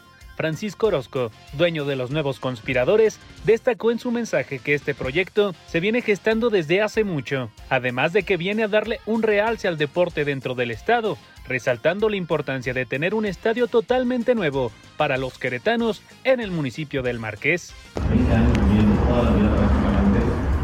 Este, y buscando un lugar de, de, nuestros sueños donde vivir. La verdad es que nosotros habíamos visitado el estado de Querétaro muchas veces. Era un sueño el, poder vivir eh, aquí en el estado. Obviamente buscábamos eh, varios desarrollos, eh, muchas veces eran inalcanzables para nosotros la, cantidad de construcciones y de desarrollo que tenían aquí en Querétaro. Y todos pasaron los años y finalmente en estas vacaciones decidimos venirnos a, vivir, este, mi esposa y mi hija, a, la ciudad nos fuimos enamorando del estado. Prácticamente es algo muy fácil de hacer, se vive muy, muy bien, la gente es, muy amigable, este, la gente está para adelante, realmente toda la parte del gobierno, toda la parte del municipio, todo, todo nos ha enamorado nosotros. Nosotros ya estamos metidos desde hace prácticamente cinco años en la parte deportiva, cuando nos empezó a ir un poco más eh, económicamente bien en la parte de los negocios Cabe destacar que la inversión aproximada para el nuevo estadio de béisbol podría alcanzar los 500 millones de pesos y adelantó que el diseño será revolucionario en nuestro país, pues resultará más parecido a los estadios de Estados Unidos. Aunado a ello, se especificó que se continuará con capital totalmente privado y contará con un mayor número de palcos a los existentes en México. Para Grupo Radar, Jesús Muñoz. En más información, la selección mexicana de fútbol disputa su eh, última prueba antes de dar a conocer la lista definitiva para el Mundial de Qatar 2022. Hoy, hoy a las 2 de la tarde, tiempo del centro de México, estará chocando el tricolor ante la selección de Irak en partido de preparación a disputarse en Girona, en España. Última llamada para los 31 seleccionados mexicanos quienes buscarán meterse a la convocatoria final de 26 jugadores para la Copa del Mundo, aunque la mayoría ya tiene un lugar asegurado y otros tantos pues buscan convencer de última hora a Gerardo el Tata Martino. Para este partido, el técnico argentino va a utilizar todavía una gran parte de los futbolistas de la Liga MX, ya que los llamados europeos pues todavía no han reportado. ¿Quiénes, quiénes están ya pues cerca de tener su lugar en la Copa del Mundo? O más bien, o quienes ya no están peleando un lugar. El caso de Jesús el Tecatito Corona, quien no se alcanzó a recuperar de su lesión. Otros futbolistas que no irían a la Copa del Mundo son, son Jesús Angulo, Eric Sánchez, Roberto El Piojo Alvarado y Santiago Jiménez. El mismo Tata Martino explica la razón por la que no consideraría a Santiago Jiménez. Escuchemos al Tata Martino nosotros lo valoramos y mucho, Santi. Siempre digo que si hay, si hay alguien responsable o hay dos personas responsables en traer a Santi a la discusión de, de, poder llegar a tener un lugar en una Copa del Mundo, uno fue él por todo lo que ha hecho y el otro soy yo porque lo he traído cuando todavía ni era titular en, en Cruz Azul. O sea, yo estoy muy contento de la forma en que él lo ha peleado, de cómo ha crecido, de, del salto que ha pegado, de cómo está buscando un lugar en, en, el Feyenoord. A veces eh, la explicación que se encuentra a lo mejor es la que menos se apega a la realidad, porque la realidad es que Santi es el goleador de Europa League, pero tiene muy pocos minutos, este, juega muy de vez en cuando, y después, bueno, sí, se choca con, con la jerarquía de otros números 9, con la actualidad de otros números 9, como la actualidad de Henry, que es innegable. Como dije antes, después las discusiones y las polémicas, seguramente una vez que se tome la decisión, Aurelio, hasta aquí los deportes. Gracias, muy buenos días.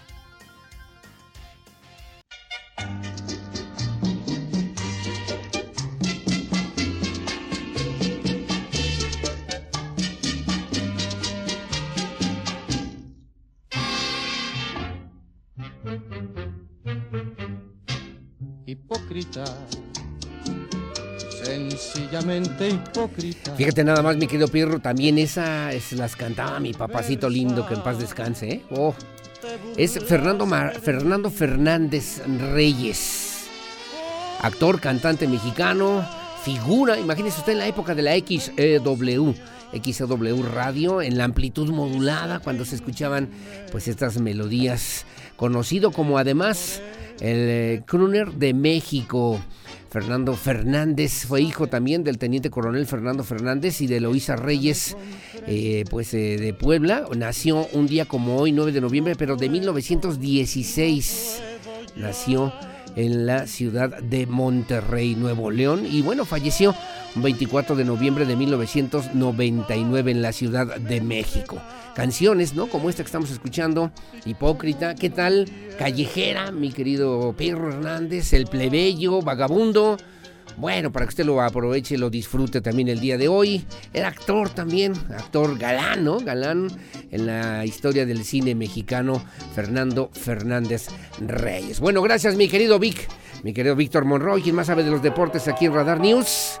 Y gracias como siempre por seguir con nosotros en este espacio informativo. ¿Cuál es? pobre. Ah, mi querido Pirro. Soy poco. ¿Es, el de Callejera? ¿Es Callejera? Te quiero tanto y tanto. Ya nada más me falta aprender a leer los labios y ya con eso la hago, mi Pirro. Ya puedo ser de izquierda o de derecha. bueno. Bueno, es eh, Fernando Fernández aquí en Radar News, en esta primera emisión para dar la bienvenida. Se llama Cabaretera esta melodía que estamos escuchando ahora en este espacio de noticias. Bueno, adelante por favor, buenos días. Olivia Lara, adelante por favor, vamos contigo. No burles más mi pena, mi amor nació del alma y nunca morirá. Teatro, cine, conciertos el show business en Querétaro en Radar News Entertainment.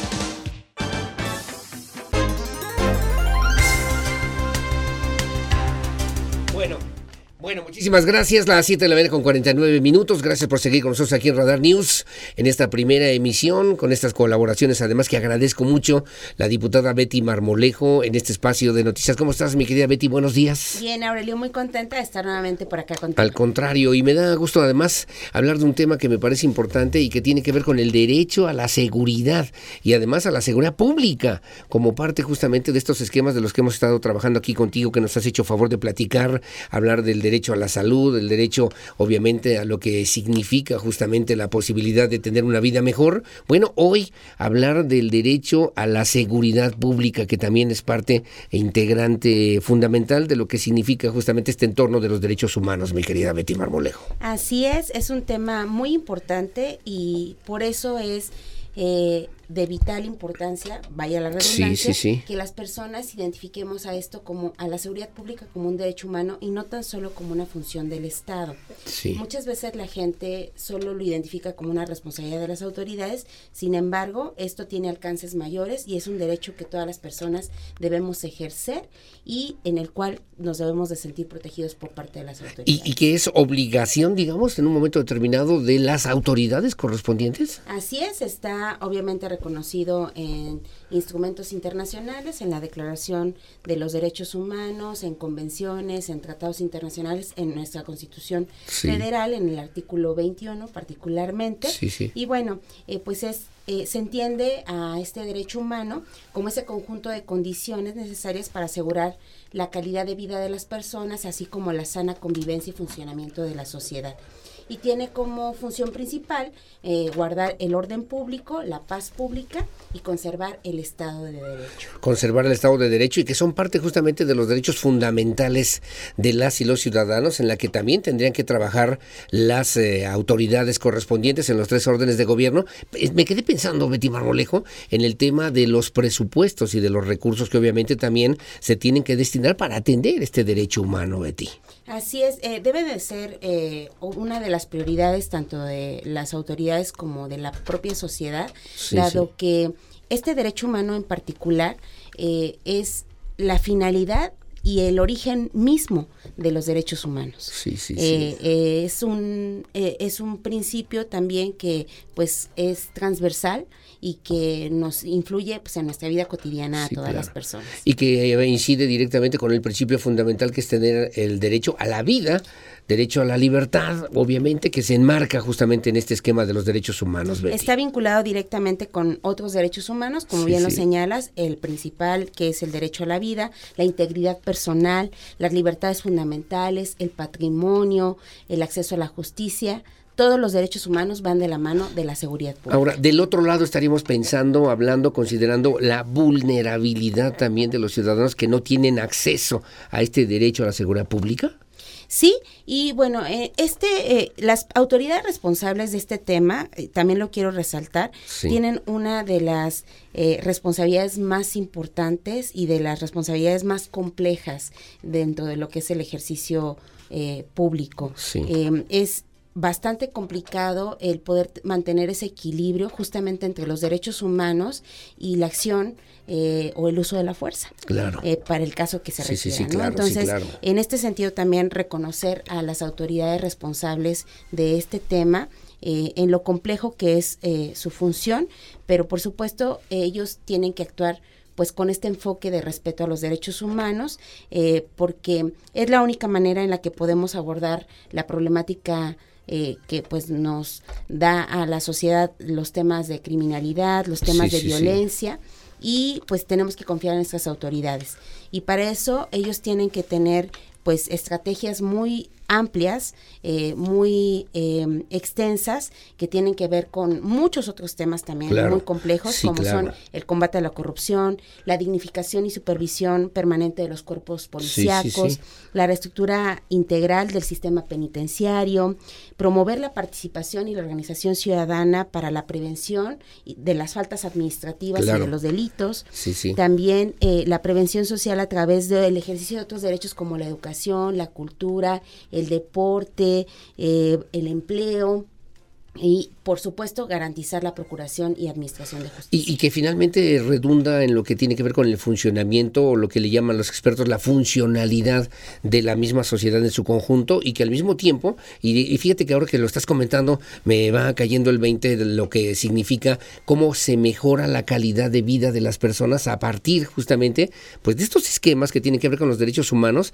y de estos servicios que obviamente, como en este caso la seguridad pública, la que también tenemos derecho desde la perspectiva de los derechos humanos, bueno, pues se va conformando, se va construyendo, se va consolidando todos los días y que los gobiernos deben tener esa sensibilidad y esa visión y esas herramientas y esa estrategia para, como tú bien dices, luchar contra la corrupción, mantener un esquema de seguridad, de participación y de confianza entre los ciudadanos, mi querida Betty Marmolejo. Eso es fundamental, dado lo complejo que es el ejercer este derecho por supuesto, confiando en las autoridades que son las responsables del mismo. Sin duda alguna. Ahora, en los tres niveles de gobierno tendría que haber una correspondencia para que alguien diga, bueno, pues esto le toca al Estado, esto le toca al municipio, esto le toca a la federación. Sí, obviamente hay delitos del foro común y delitos del foro federal, pero ¿cómo se integran institucionalmente estos derechos? Debe de haber una coordinación estrecha porque, pues, el, el, de, el, derecho a la seguridad pública no puede ser eh, distinguido a ninguna persona, no sí, puede sí. Eh, ser discriminada a ninguna persona para poder eh, ejercer este derecho y pues nos referimos por supuesto a temas relacionados con la raza, el color, el idioma, la religión, la condición migratoria, la opinión política, este, el sí, origen. claro. No se puede distinguir a las personas independientemente incluso de si son eh, personas que son nacionales, que son personas sí, claro. que, vi, que por el solo hecho de en estar México, en territorio pero mexicano también los que adquieren esos derechos. en México tienen derecho a la seguridad pública. A la seguridad pública, son migrantes, van en tránsito, van en ese camino, son ambulantes, digo ambulantes en la vía pública, en la vida, en la vida cotidiana, tienen exactamente el mismo derecho humano y social al que tenemos todos en este país, consagrado en nuestra propia constitución, como parte fundamental y sustancial de lo que significa, y como tú bien lo dices, mi querida Betty Marmolejo, mi querida diputada, el derecho a la vida, el derecho a la libertad y el derecho a la seguridad como derechos básicos y fundamentales de estos derechos humanos que hemos ido construyendo entre todos, Betty. Así es, y bueno, es importante darle este enfoque. No solo es una función del Estado, lo recalco sí. y lo puntualizo, es un derecho humano. Así es, derecho humano al tema de la vida, a la economía, al desarrollo social, al cuidado y atención del medio ambiente, en fin, a lo que significan justamente estas esencias básicas y fundamentales de los derechos humanos. ¿Dónde te podemos seguir? ¿Dónde podemos leer? ¿Dónde podemos verte en las redes sociales, Betty Marmolejo? Gracias, Betty Marmolejo en Instagram, Beatriz Marmolejo Rojas en Facebook y en el 442-251-9100 en la legislatura del Estado. 251-9100. 442 ahí en la legislatura local, en la 60 legislatura del estado de Querétaro. Como siempre, mis respetos, mi cariño y además, como siempre, mi admiración, mi querida Betty Marmolejo, diputada y además presidenta de esta comisión, justamente que me parece importante, en la que vamos aprendiendo juntos todos los días. Muchas gracias. Muchas gracias. Gracias, Betty Marmolejo. 7.57 de la mañana, al teléfono 442-251-9100 para que se ponga en contacto con la diputada y sobre todo para, si quiere profundizar más en el tema de los derechos humanos, doctora doctora Betty Marmolejo, que podamos también considerarlo para que los vayamos apropiando, para que vayamos entendiéndolos en esta misma eh, dimensión, que es múltiple, es multidimensional y que sirve también para consolidar lo que tiene que ver con las esencias principales de los seres humanos en un proceso de desarrollo social que también es importante y que queremos que cada vez sea mejor. Gracias Betty, que tengas buen día. Gracias. 7.58 de la mañana hacemos una pausa, su opinión siempre es la más importante en el 442-592-1075 Radar News, primera emisión. Pausa y volvemos.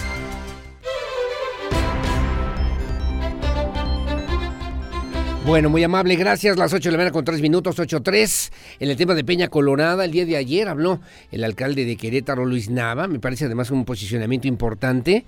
Pero ahorita lo vamos a contrastar con otro que también se dio a conocer el día de ayer en conferencia de prensa de parte de los ejidatarios. Bueno, comienzo además lo que refirió Luis Nava, el alcalde de Querétaro, refirió también que en esta administración se estará manifestando a favor de la promoción, de la participación, por cierto, de las y los queretanos en este proceso de consulta, de consulta ciudadana en favor del decreto de Peña Colorada, al que han convocado las autoridades, las autoridades federales para que se convierta en área natural protegida. Añadió, por cierto, que los tres niveles de gobierno buscarán los diferentes mecanismos para apoyar y para promover también a los ejidatarios de ese polígono, obviamente importante y que debe servir como uno, no solamente pulmones, uno de los pulmones más importantes de nuestra capital queretana, sino al mismo tiempo para poder abastecer o reabastecer los mantos acuíferos aquí en la zona metropolitana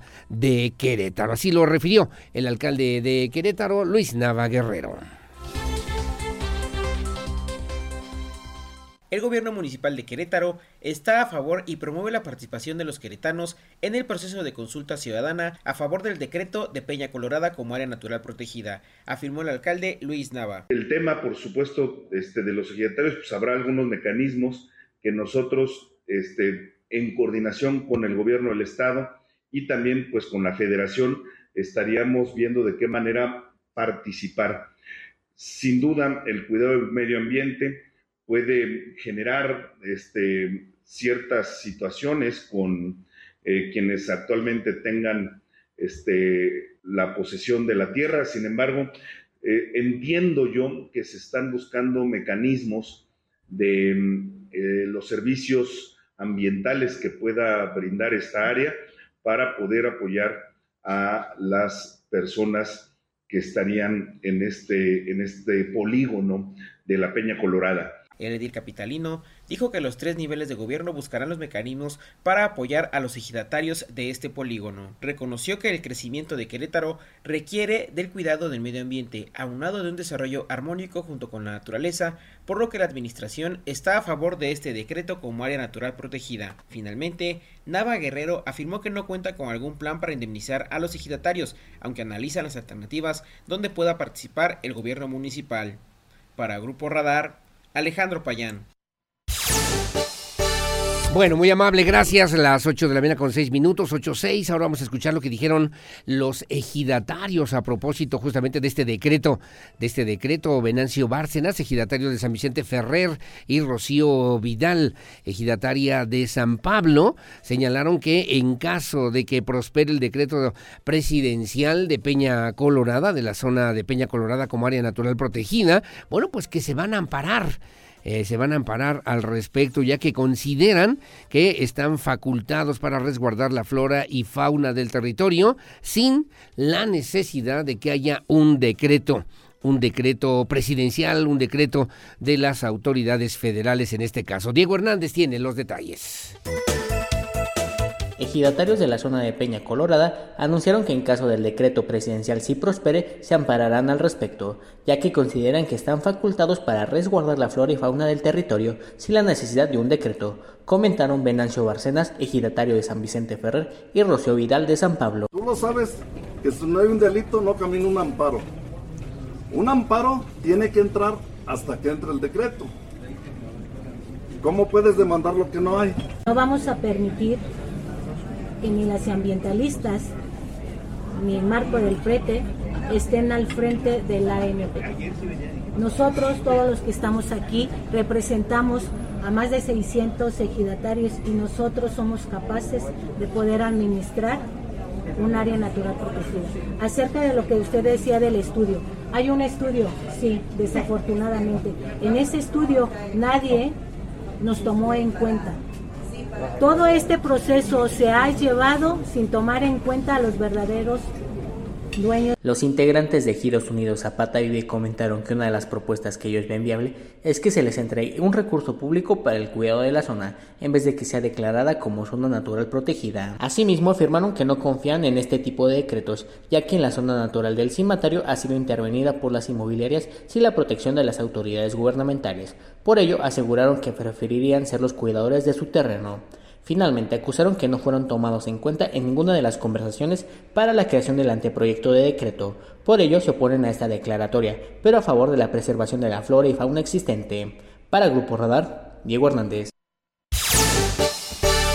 Bueno, muy amable, gracias Diego Hernández, las 8 de la mañana con 8 minutos y referían justamente a través de un comunicado de prensa que se puede, ah, bueno, se podríamos seguir hablando de la devastación de recursos y jugosos negocios que se han realizado al amparo de las áreas naturales protegidas y no se han castigado a los responsables de haber cometido delitos ambientales y que siguen atentando contra la naturaleza, refirieron también los ejidatarios. Es importante que sepa que el gobierno del estado de Querétaro, a quien hemos recurrido varias veces, enviando escritos respetuosos de solicitud de audiencia que señala la Constitución Política de los Estados Unidos Mexicanos para tratar el tema de Peña Colorada sin recibir respuesta. Y lo que da cuenta del desprecio y discriminación que han tenido el anterior y el actual gobernador de nuestra entidad. En el primer caso, le presentamos la solicitud de audiencia con fecha 20 de agosto del 2019 al entonces gobernador Francisco Domínguez. A Mauricio Curi, gobernador constitucional de nuestro estado, presentamos esta solicitud el día 12 de mayo del 2022 y hace 30 días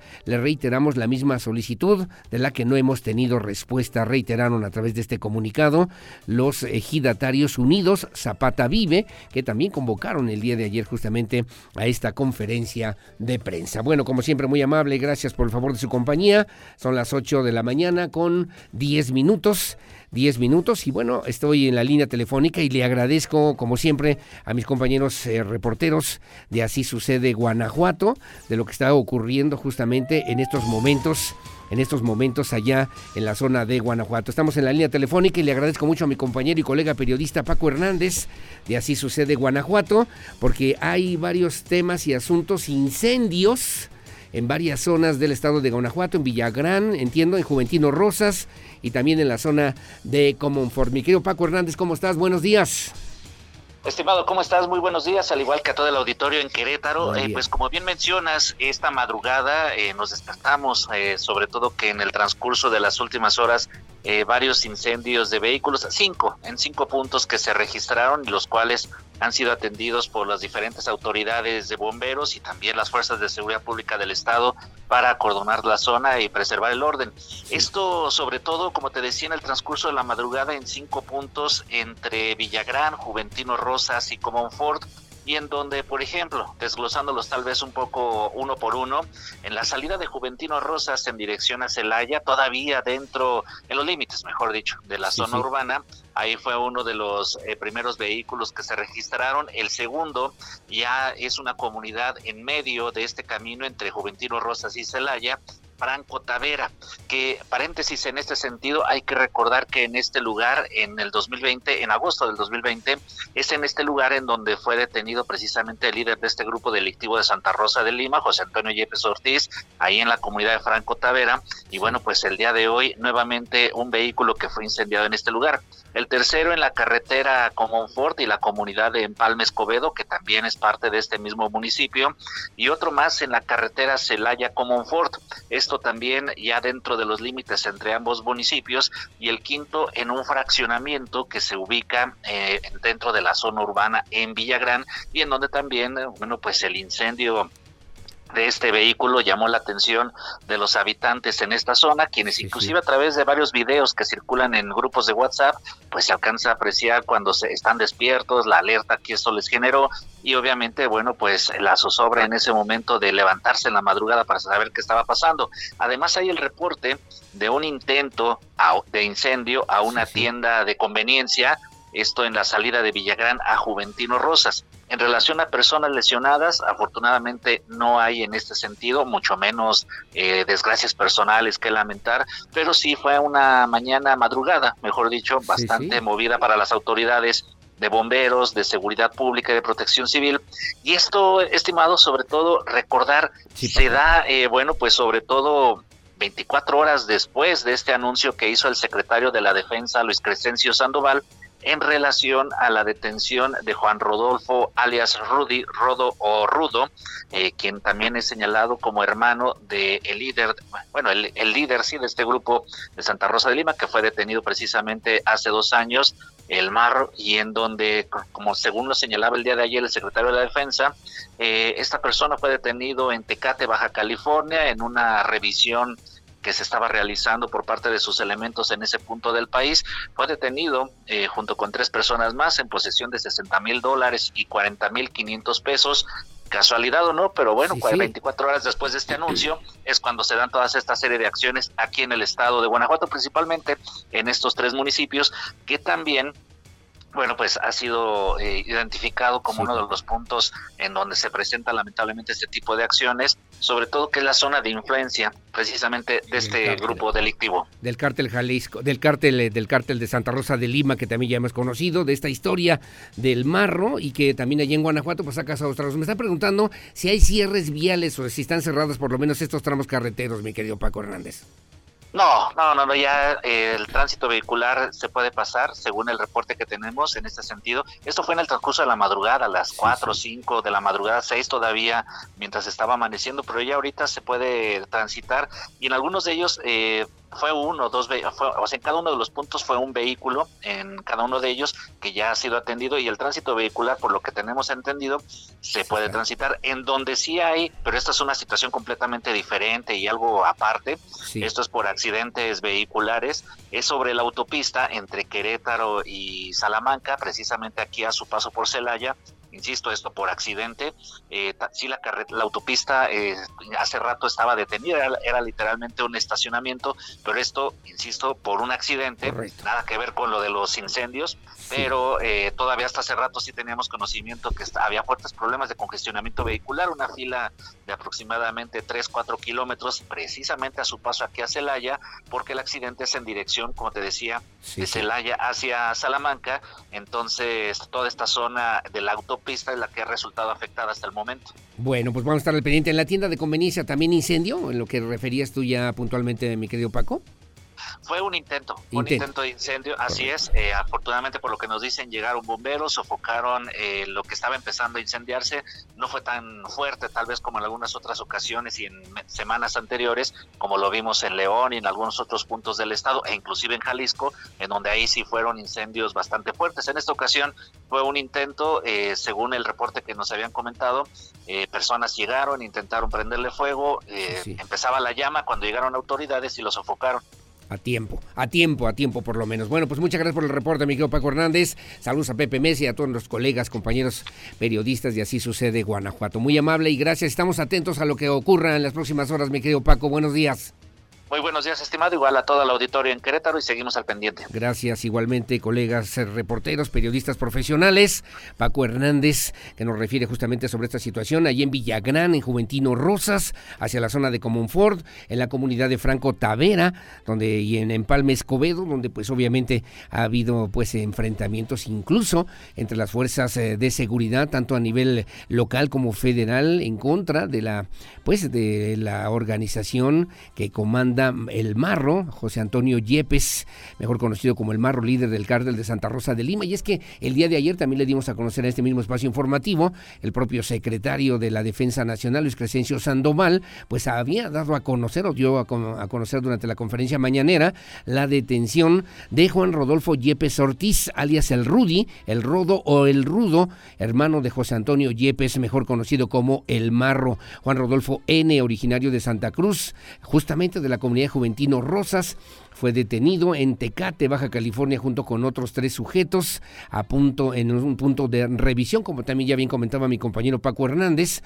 fueron asegurados en esa detención con eh, estas personas con 60 mil dólares en efectivo y otros 40 mil 500 pesos también en efectivo que pues obviamente las autoridades han dado ya cuenta y detalle de esta detención y que el día de hoy, por eso nos llamó la atención y queremos informarle puntualmente en esta madrugada, pues ocurrieron estos incendios de vehículos en estas diferentes zonas, puntos del estado de Guanajuato hacia las comunidades, reitero, de Villagrán, Juventino Rosas y también de Comonfort. Bueno, gracias como siempre por favor su compañía. Son las 8 de la mañana, 8 de la mañana con 18 minutos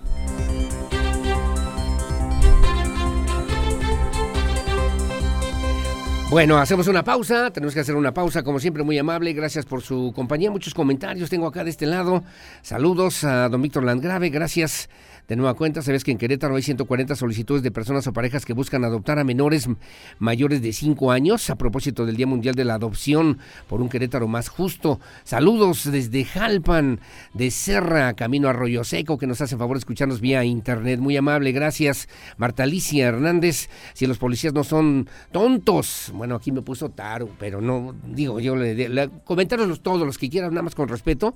Ellos dicen que no es mi función, estos mismos en Bernardo Quintana y es por del ferrocarril cuando les pedí apoyo y que dirigieran el tránsito. Están logrando un caos entre la gente. Aurelio, ayer me fui a Santa María Magdalena, hice dos horas de tu casa de Bosques del Sol al Hospital San José y la gente se pelea por dar el paso, ¿eh? No avanzan, pero tampoco apoyan. Qué triste todo, caray. Mira, Aurelio, llevamos 32 minutos de Avenida Revolución y eh, dice en la colonia obrera, 32 minutos atorados. En fin, claro que no grabaré todo el tiempo, ¿verdad?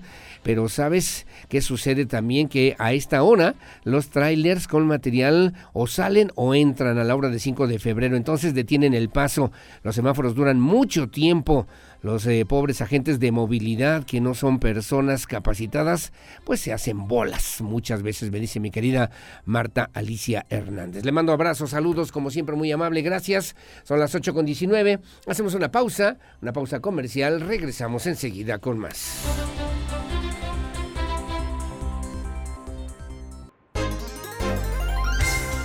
Bueno, gracias. Son las 8 de la mañana con 26 minutos, 25, 26 minutos. Gracias por seguir con nosotros aquí en Radar News en esta primera emisión. Le comentábamos en este espacio informativo sobre el anuncio que hizo el día de ayer el alcalde de Querétaro, Luis Nava, a propósito de la convocatoria para integrarse a la Universidad de las Mujeres. 1.200 alumnas que iniciaron ya y retomaron sus estudios para mejorar la calidad de vida, que obviamente también es importante. Y bueno, refería, refería el alcalde, bueno, pues sobre esta nueva convocatoria iniciar el tercer cuatrimestre de esta Universidad de las Mujeres, única en su tipo a nivel nacional y que ofrece la posibilidad de cursar pues una carrera, varias carreras a nivel licenciatura y acceder a más y mejores oportunidades y mejorar así la calidad de vida de las familias queretanas, que es parte de la esencia justamente de este importante proyecto. Está en esta mesa de trabajo y le agradezco mucho, muy amable, gracias a la secretaria de la Mujer del municipio de Querétaro, gracias a mi querida Laura Garibay. ¿Cómo estás, Laura? Buenos días. Hola, Aurelio, buenos días. Es un gusto estar aquí. Muchísimas gracias. Y como bien mencionas, pues sí, hoy estamos lanzando la tercer convocatoria. ¡Qué padre! Estamos súper contentos. la verdad es que es un orgullo para todo, para todos nosotros. Y bueno, siempre comento que el alcalde siempre dice, la educación y el conocimiento transforman vidas. Sí, ¿A poco no, Aurelio? Sí, por supuesto, por supuesto, y transforman vidas personalmente hablando, pero familiarmente también de manera muy importante, mi querida, mi querida Laura. Exactamente, Aurelio. Y pues bueno, este, muchas gracias por el espacio y por favor le pido a las mujeres que están interesadas en estudiar una carrera. Actualmente tenemos una oferta académica de 16 licenciaturas. Sí, me decías. 13 maestrías. ¿13? 13, 13 maestrías y a partir de enero vamos a abrir la convocatoria, perdón, a partir de enero iniciamos bachillerato y abrimos la convocatoria a partir de ahorita. Vamos a estar haciendo los estudios socioeconómicos hasta el 19 de noviembre, así que es súper importante que nos contacten, que nos llamen. Me gustaría dar el teléfono si me lo permites de claro, una vez. por supuesto, para comenzar. A ver, dime. Mira, es el 44 23 21 45 67 y contarte que son muchos los beneficios de las estudiantes que asisten a la Universidad de las Mujeres. Mira, otorgamos em, un, un no cobramos para nada la inscripción y reinscripción, tampoco la titulación ofrecemos servicio de ludoteca dentro de la universidad para las hijas y los hijos de las estudiantes. Sí, claro, sí, claro. Que no tienen una red de apoyo. También es importante mencionar que la universidad tiene una formación integral donde cuidamos el bienestar emocional, físico y mental de todas nuestras Es particularmente para madres trabajadoras, para mujeres que obviamente tienen alguna actividad, que aportan, que tienen que mantener a la familia, que tienen que apoyar en la casa y que pueden además tener esta oportunidad de estudiar una carrera universitaria. Exactamente, mira, Mira, el 50% de nuestras estudiantes actualmente son jefas de familia. Entonces, esta universidad, el alcalde la, la creó, recibimos, invitamos a todas las mujeres, sin embargo, se creó para estas mujeres que en su momento no tuvieron una oportunidad de estudiar o tuvieron que interrumpir sus estudios. Entonces, las invitamos a que ahorita se inscriban para que tengan mejores oportunidades, mejoren su economía, sus ingresos, tanto de ellas como de su entorno Sin lugar a dudas. Ahora, me hablas de 16 licenciaturas. ¿Qué licenciaturas, por ejemplo? Y me hablas también de 13 maestrías, mi querida Laura Garibay. Por mencionar algunas, tenemos administración de empresas, pedagogía es una de las más demandadas y derecho, eh, arquitectura, comercio internacional, contaduría pública, diseño gráfico, mercadotecnia y maestrías tenemos em, administración financiera, derecho administrativo, gestión de proyectos es una de las más demandadas. Y pues insistir, la oferta académica es una, una, oferta muy robusta y tenemos tres modalidades. Está la presencial, la online y la ejecutiva para que se pueda adaptar a todo a todos los tiempos de, de las mujeres. Me preguntan, para mujeres, ¿de qué edades, en qué rangos de edad y cuáles son las características obviamente de esta convocatoria, requisitos que deben cumplir quienes quieran aspirar a esta Universidad de las Mujeres. El promedio ahorita de las mujeres que asisten, el promedio de edad de las mujeres que asisten, van eh, de 30 a 40 años en su mayoría. Y eh, los requisitos es básicamente tú, si vas a ingresar a preparatoria, tu certificado de secundaria, si vas a ingresar a licenciatura, el certificado de, preparatoria y maestría, tu título de licenciatura, comprobante de domicilio del municipio de Querétaro, el CURP, tres fotografías tamaño infantil eh, opac, eh, color mate, perdón, y vamos a hacer una entrevista, ya sea online o presencial, para igual facilitar toda la Para facilitar estas, estas actividades, pero además hay apoyos, entiendo yo, porque lo decía el alcalde, hay una especie de becas que van desde el 10 hasta el 70%, por lo menos en un momento determinado. ¿Cómo sería? ¿Cómo funciona? Exactamente. El costo base de la universidad son 2.400 pesos. Sin embargo, se hace el estudio económico, que es un punto muy importante que acabas de, tocar, Aurelio. Y de acuerdo al estudio, estudio socioeconómico vamos a otorgar del 10 al 70% de apoyo.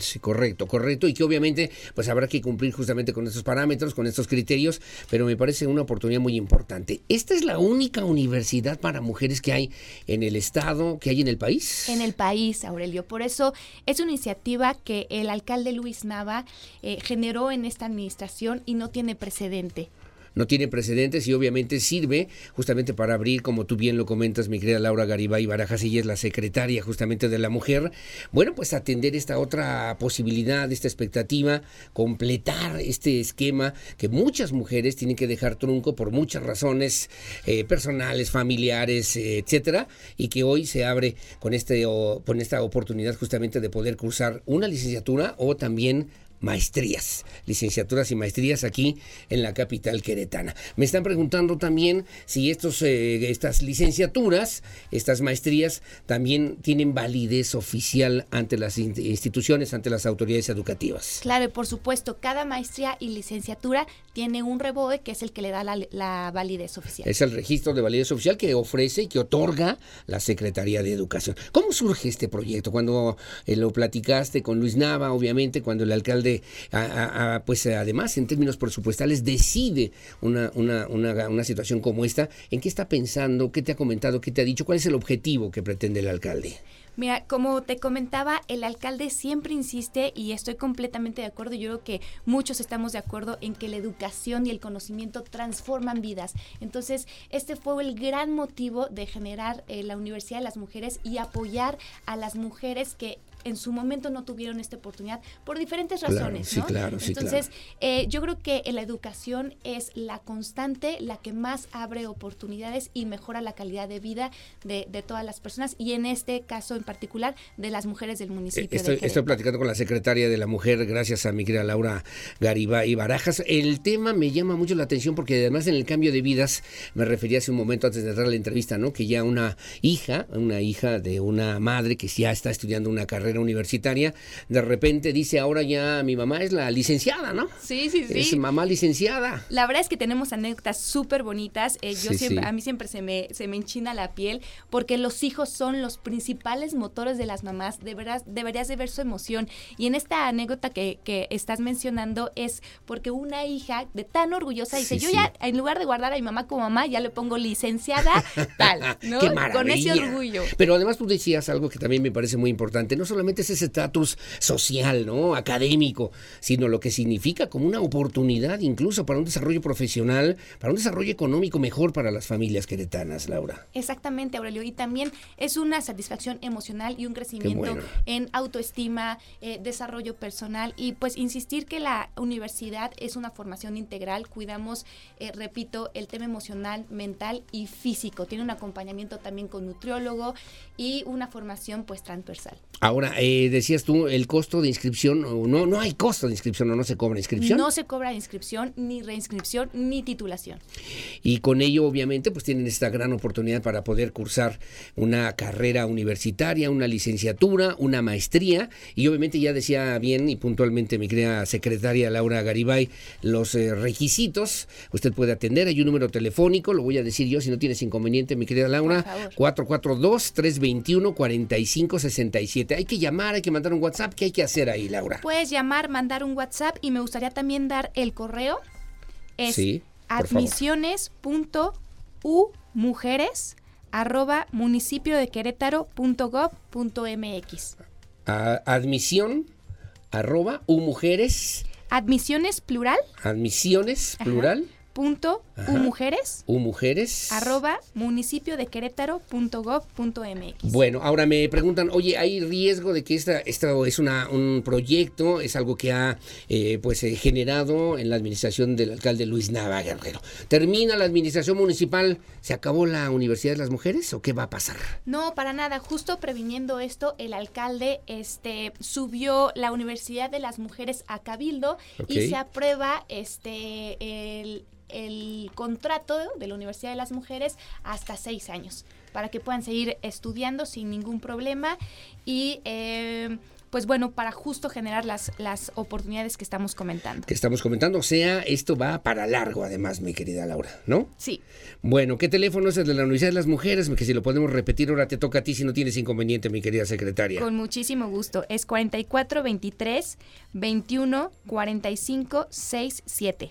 Me preguntan, ¿hay alguna página en internet o digital donde pueda tener eh, información como la que ya estás comentando? Claro que sí, en la, en la, perdón, la página de, de municipio en la parte de la Secretaría de la Mujer, ahí pueden eh, obtener toda la información. En la parte de la Secretaría de la Mujer, me pregunta don Ernesto Rodríguez de San Isidro Juriquilla, justamente que quiere tener esta información vía internet. Consulta, me dicen, ¿hasta cuándo puedo entregar mis papeles? Porque aún no me han entregado mi certificado de prepa. Me interesa mucho entrar a estudiar una carrera universitaria, me dice la señora Camila.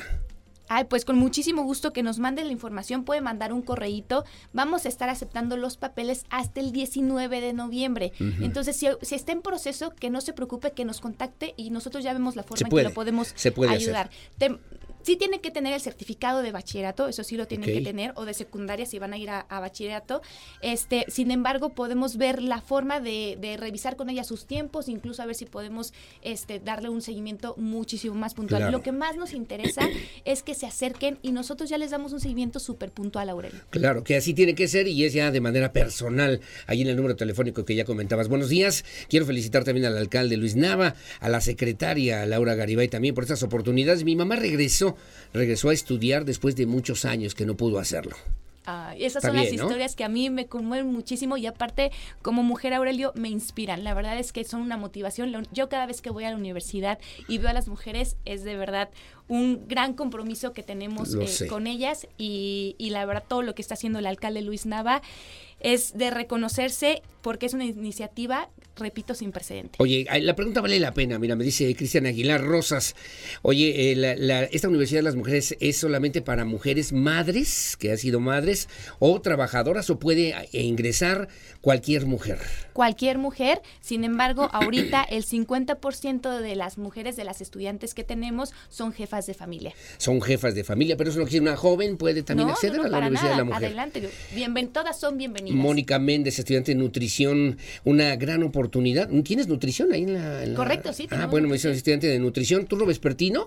Tú no vespertino, una gran oportunidad dice, para las mujeres que tengan muchas ganas de crecer. Estoy sorprendida de todos los beneficios que nos ofrece gracias al alcalde y también a la Secretaría de la Mujer aquí, aquí en Querétaro. Bueno, tú eres abogada, ¿no? No, yo soy licenciada en Comercio licenciada en Comercio Internacional. Y te veo así como abogada y dije, ay mamá, ay mamá, ay mamá. Es la secretaria, la secretaria de la mujer, Laura Garibay Barajas. Me parece que es una iniciativa muy importante. Enhorabuena. Creo que hay mucha demanda y muchas oportunidades, obviamente, para que las mujeres que nos hacen favor de escucharnos, que viven en el municipio de Querétaro, puedan pues dar ese paso ese paso adelante de cursar una carrera universitaria, de tener una formación incluso de maestría, con eh, posibilidad de tener apoyos económicos también importantes y sustanciales y que eso redunde en beneficios puntuales y concretos para sus familias, mi querida, mi querida Laura. Exactamente, Aurelio, te agradezco muchísimo el espacio y me gustaría dirigirme un momento a las mujeres. Por favor, eh, aquellas mujeres que tienen esa inquietud de retomar sus estudios, háganlo. De verdad, no las vamos a dejar solas. Es un seguimiento muy puntual y un, acompañamiento muy puntual. La universidad es una red de apoyo para ustedes. Bueno, ¿que dónde está ubicada? No, está bien la buena la pregunta. ¿Que dónde está ubicada la Universidad de las Mujeres? Está sobre 5 de febrero y yo creo que todo el mundo conocemos el... 5 de febrero, sí, eso sí. Así que el, el, el, platillo, yo le digo el platillo, el ovni de Santander, ah, que es el call center, a un costadito, a, un ladito, ahí estamos. Y ahorita está complicado, ¿hay clases virtuales o presenciales? ¿Cómo es ahí el horario de entradas? ¿Cómo son?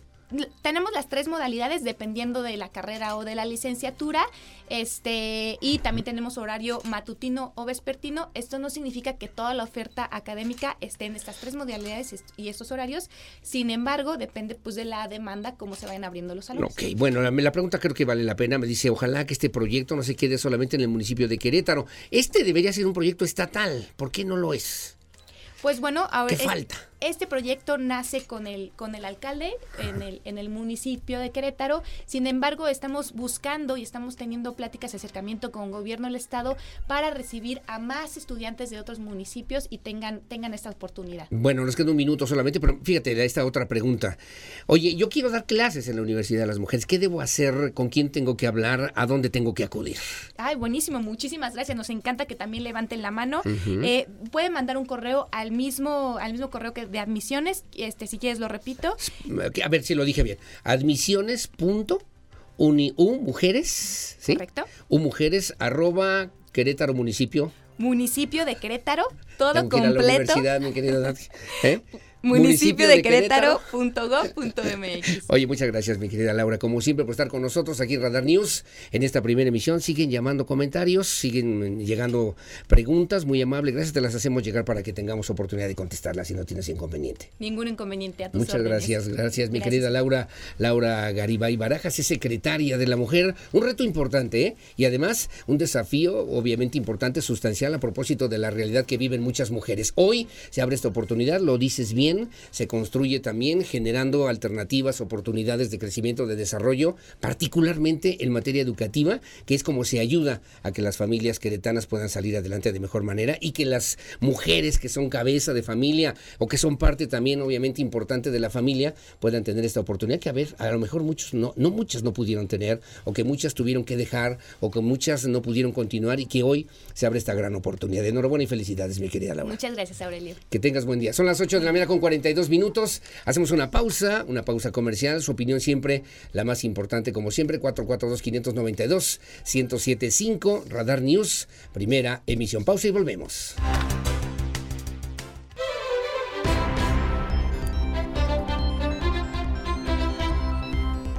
Bueno, muy amable, gracias. Las 8 de la mañana con 47 minutos.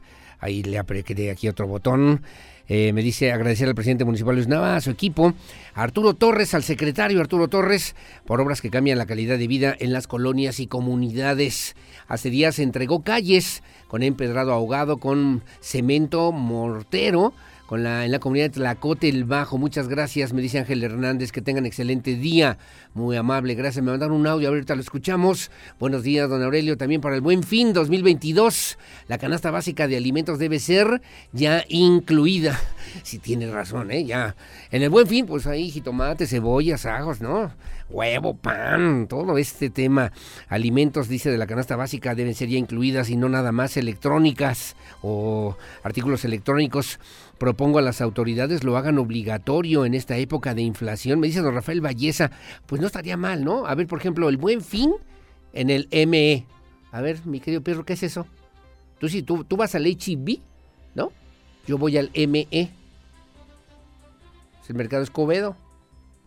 A tú al otro. Ah, con razón. Allá ahora me explico. Que, que también hicieran esta promoción del buen fin. Bueno, gracias. Me puede ayudar a reportar la calle Prolongación Pino Suárez. Parece una zona de guerra con hoyos, charcos, fugas de agua. Al menos tres en tres lugares diferentes. Le agradezco mucho. Soy Jesús Zacatenco. Le mando un abrazo. Gracias. En Prolongación Pino Suárez. Parece zona de guerra con hoyos por todos lados, charcos y fugas de agua. Al menos en tres lugares. Bueno, muy amable, gracias, buenos días. Eh, agradecer también al alcalde Luis Nava, también acercarnos a las jornadas de servicios a nuestras colonias, un gran apoyo también para nuestras economías, gracias al presidente, soy el señor Benito Olvera, gracias don Benito Olvera, que tenga buen día. Eh, buenos días, señor Peña. Urge la presencia del antirrábico en la colonia Fray Junípero Serra. Por favor, ayer un perro de los que andan en la calle mordió mordió a una persona y nadie hace nada. El perro no tiene dueño. Hay demasiados perros en la calle en Fray Francisco Palau, cerca del número 1594. La señora tiene varios perros afuera de su casa y pasan las personas y no nos dejan pasar. Por favor, un atento aviso al antirrábico para que se dé una vuelta, por favor, aquí en el municipio de Querétaro. Bueno, como siempre, muchas gracias.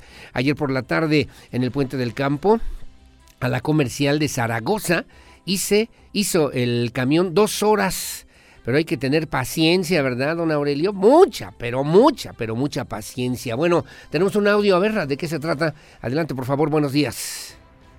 Hola, buenos días a todos y todas. Ah, ¿Alguien tendrá una idea de qué está pasando en Paseo de la República? Hay un embotellamiento espeluznante desde eh, la mitad, casi llegando a Jurica. Esto no avanza sobre los carriles centrales pero y la gente ya se está regresando y están haciendo una especie de retorno hechizo para regresarse en dirección a San Luis Potosí, pero no alcanzo a entender qué está pasando.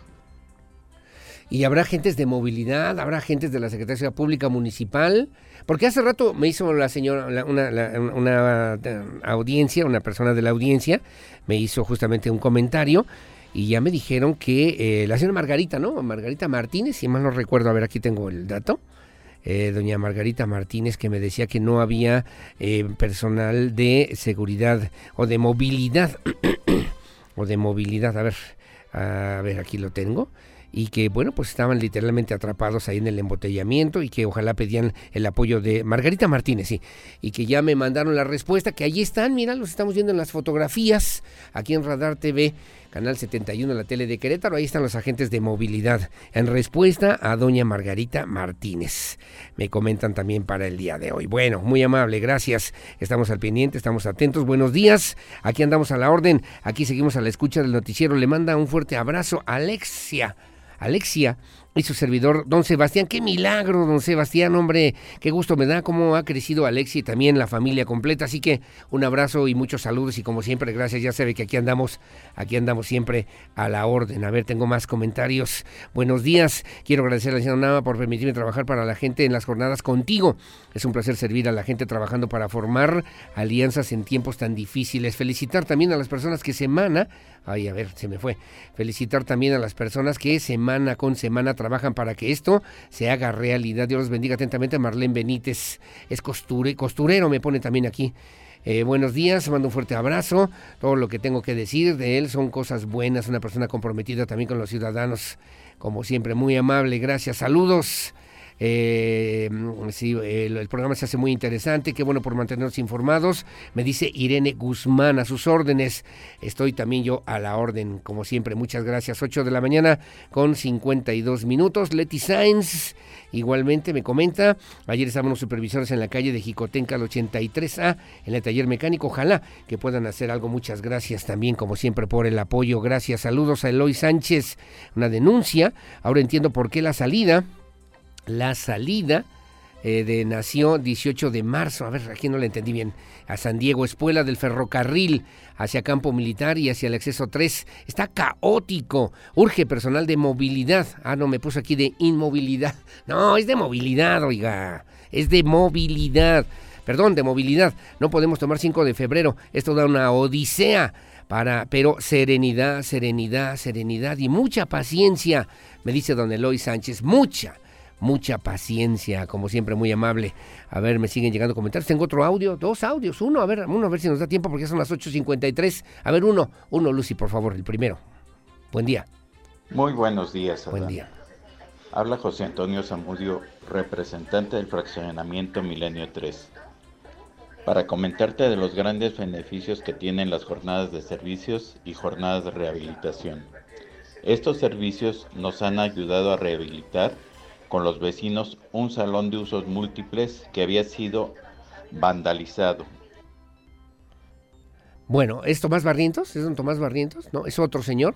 Ah, ok, con mucho gusto. Pero además me dijo Adán, yo creo que esa llamada era para Adán, para mi compañero Adán Olvera. Bueno, paso, paso el comentario de cualquier manera y con muchísimo gusto. Gracias por sintonizarnos. ¿Me da tiempo de una información más? Que es que me parece importante la campaña Somos Querétaro. ¿Sí? ¿Sí? ¿Puedo o no? Ya se nos vamos que lanzó el gobernador Mauricio Curi luego de los hechos violentos del 5 de marzo. Ándale, rápidamente, rápidamente, porque me parece importante. La secretaria de Cultura en el Estado, Marcela Herbert, encabezó la inauguración de la exposición Hablemos de Igualdad, Diversidad e Inclusión, la cual tiene como objetivo hacer conciencia sobre los hábitos dañinos que pueden transgredir la dignidad humana. Andrea Martínez tiene los detalles. La Secretaría de Cultura del Estado inauguró la exposición Hablemos de Igualdad, Diversidad e Inclusión, la cual forma parte de la campaña Somos Querétaro que lanzó el gobernador del Estado, Mauricio Curi González.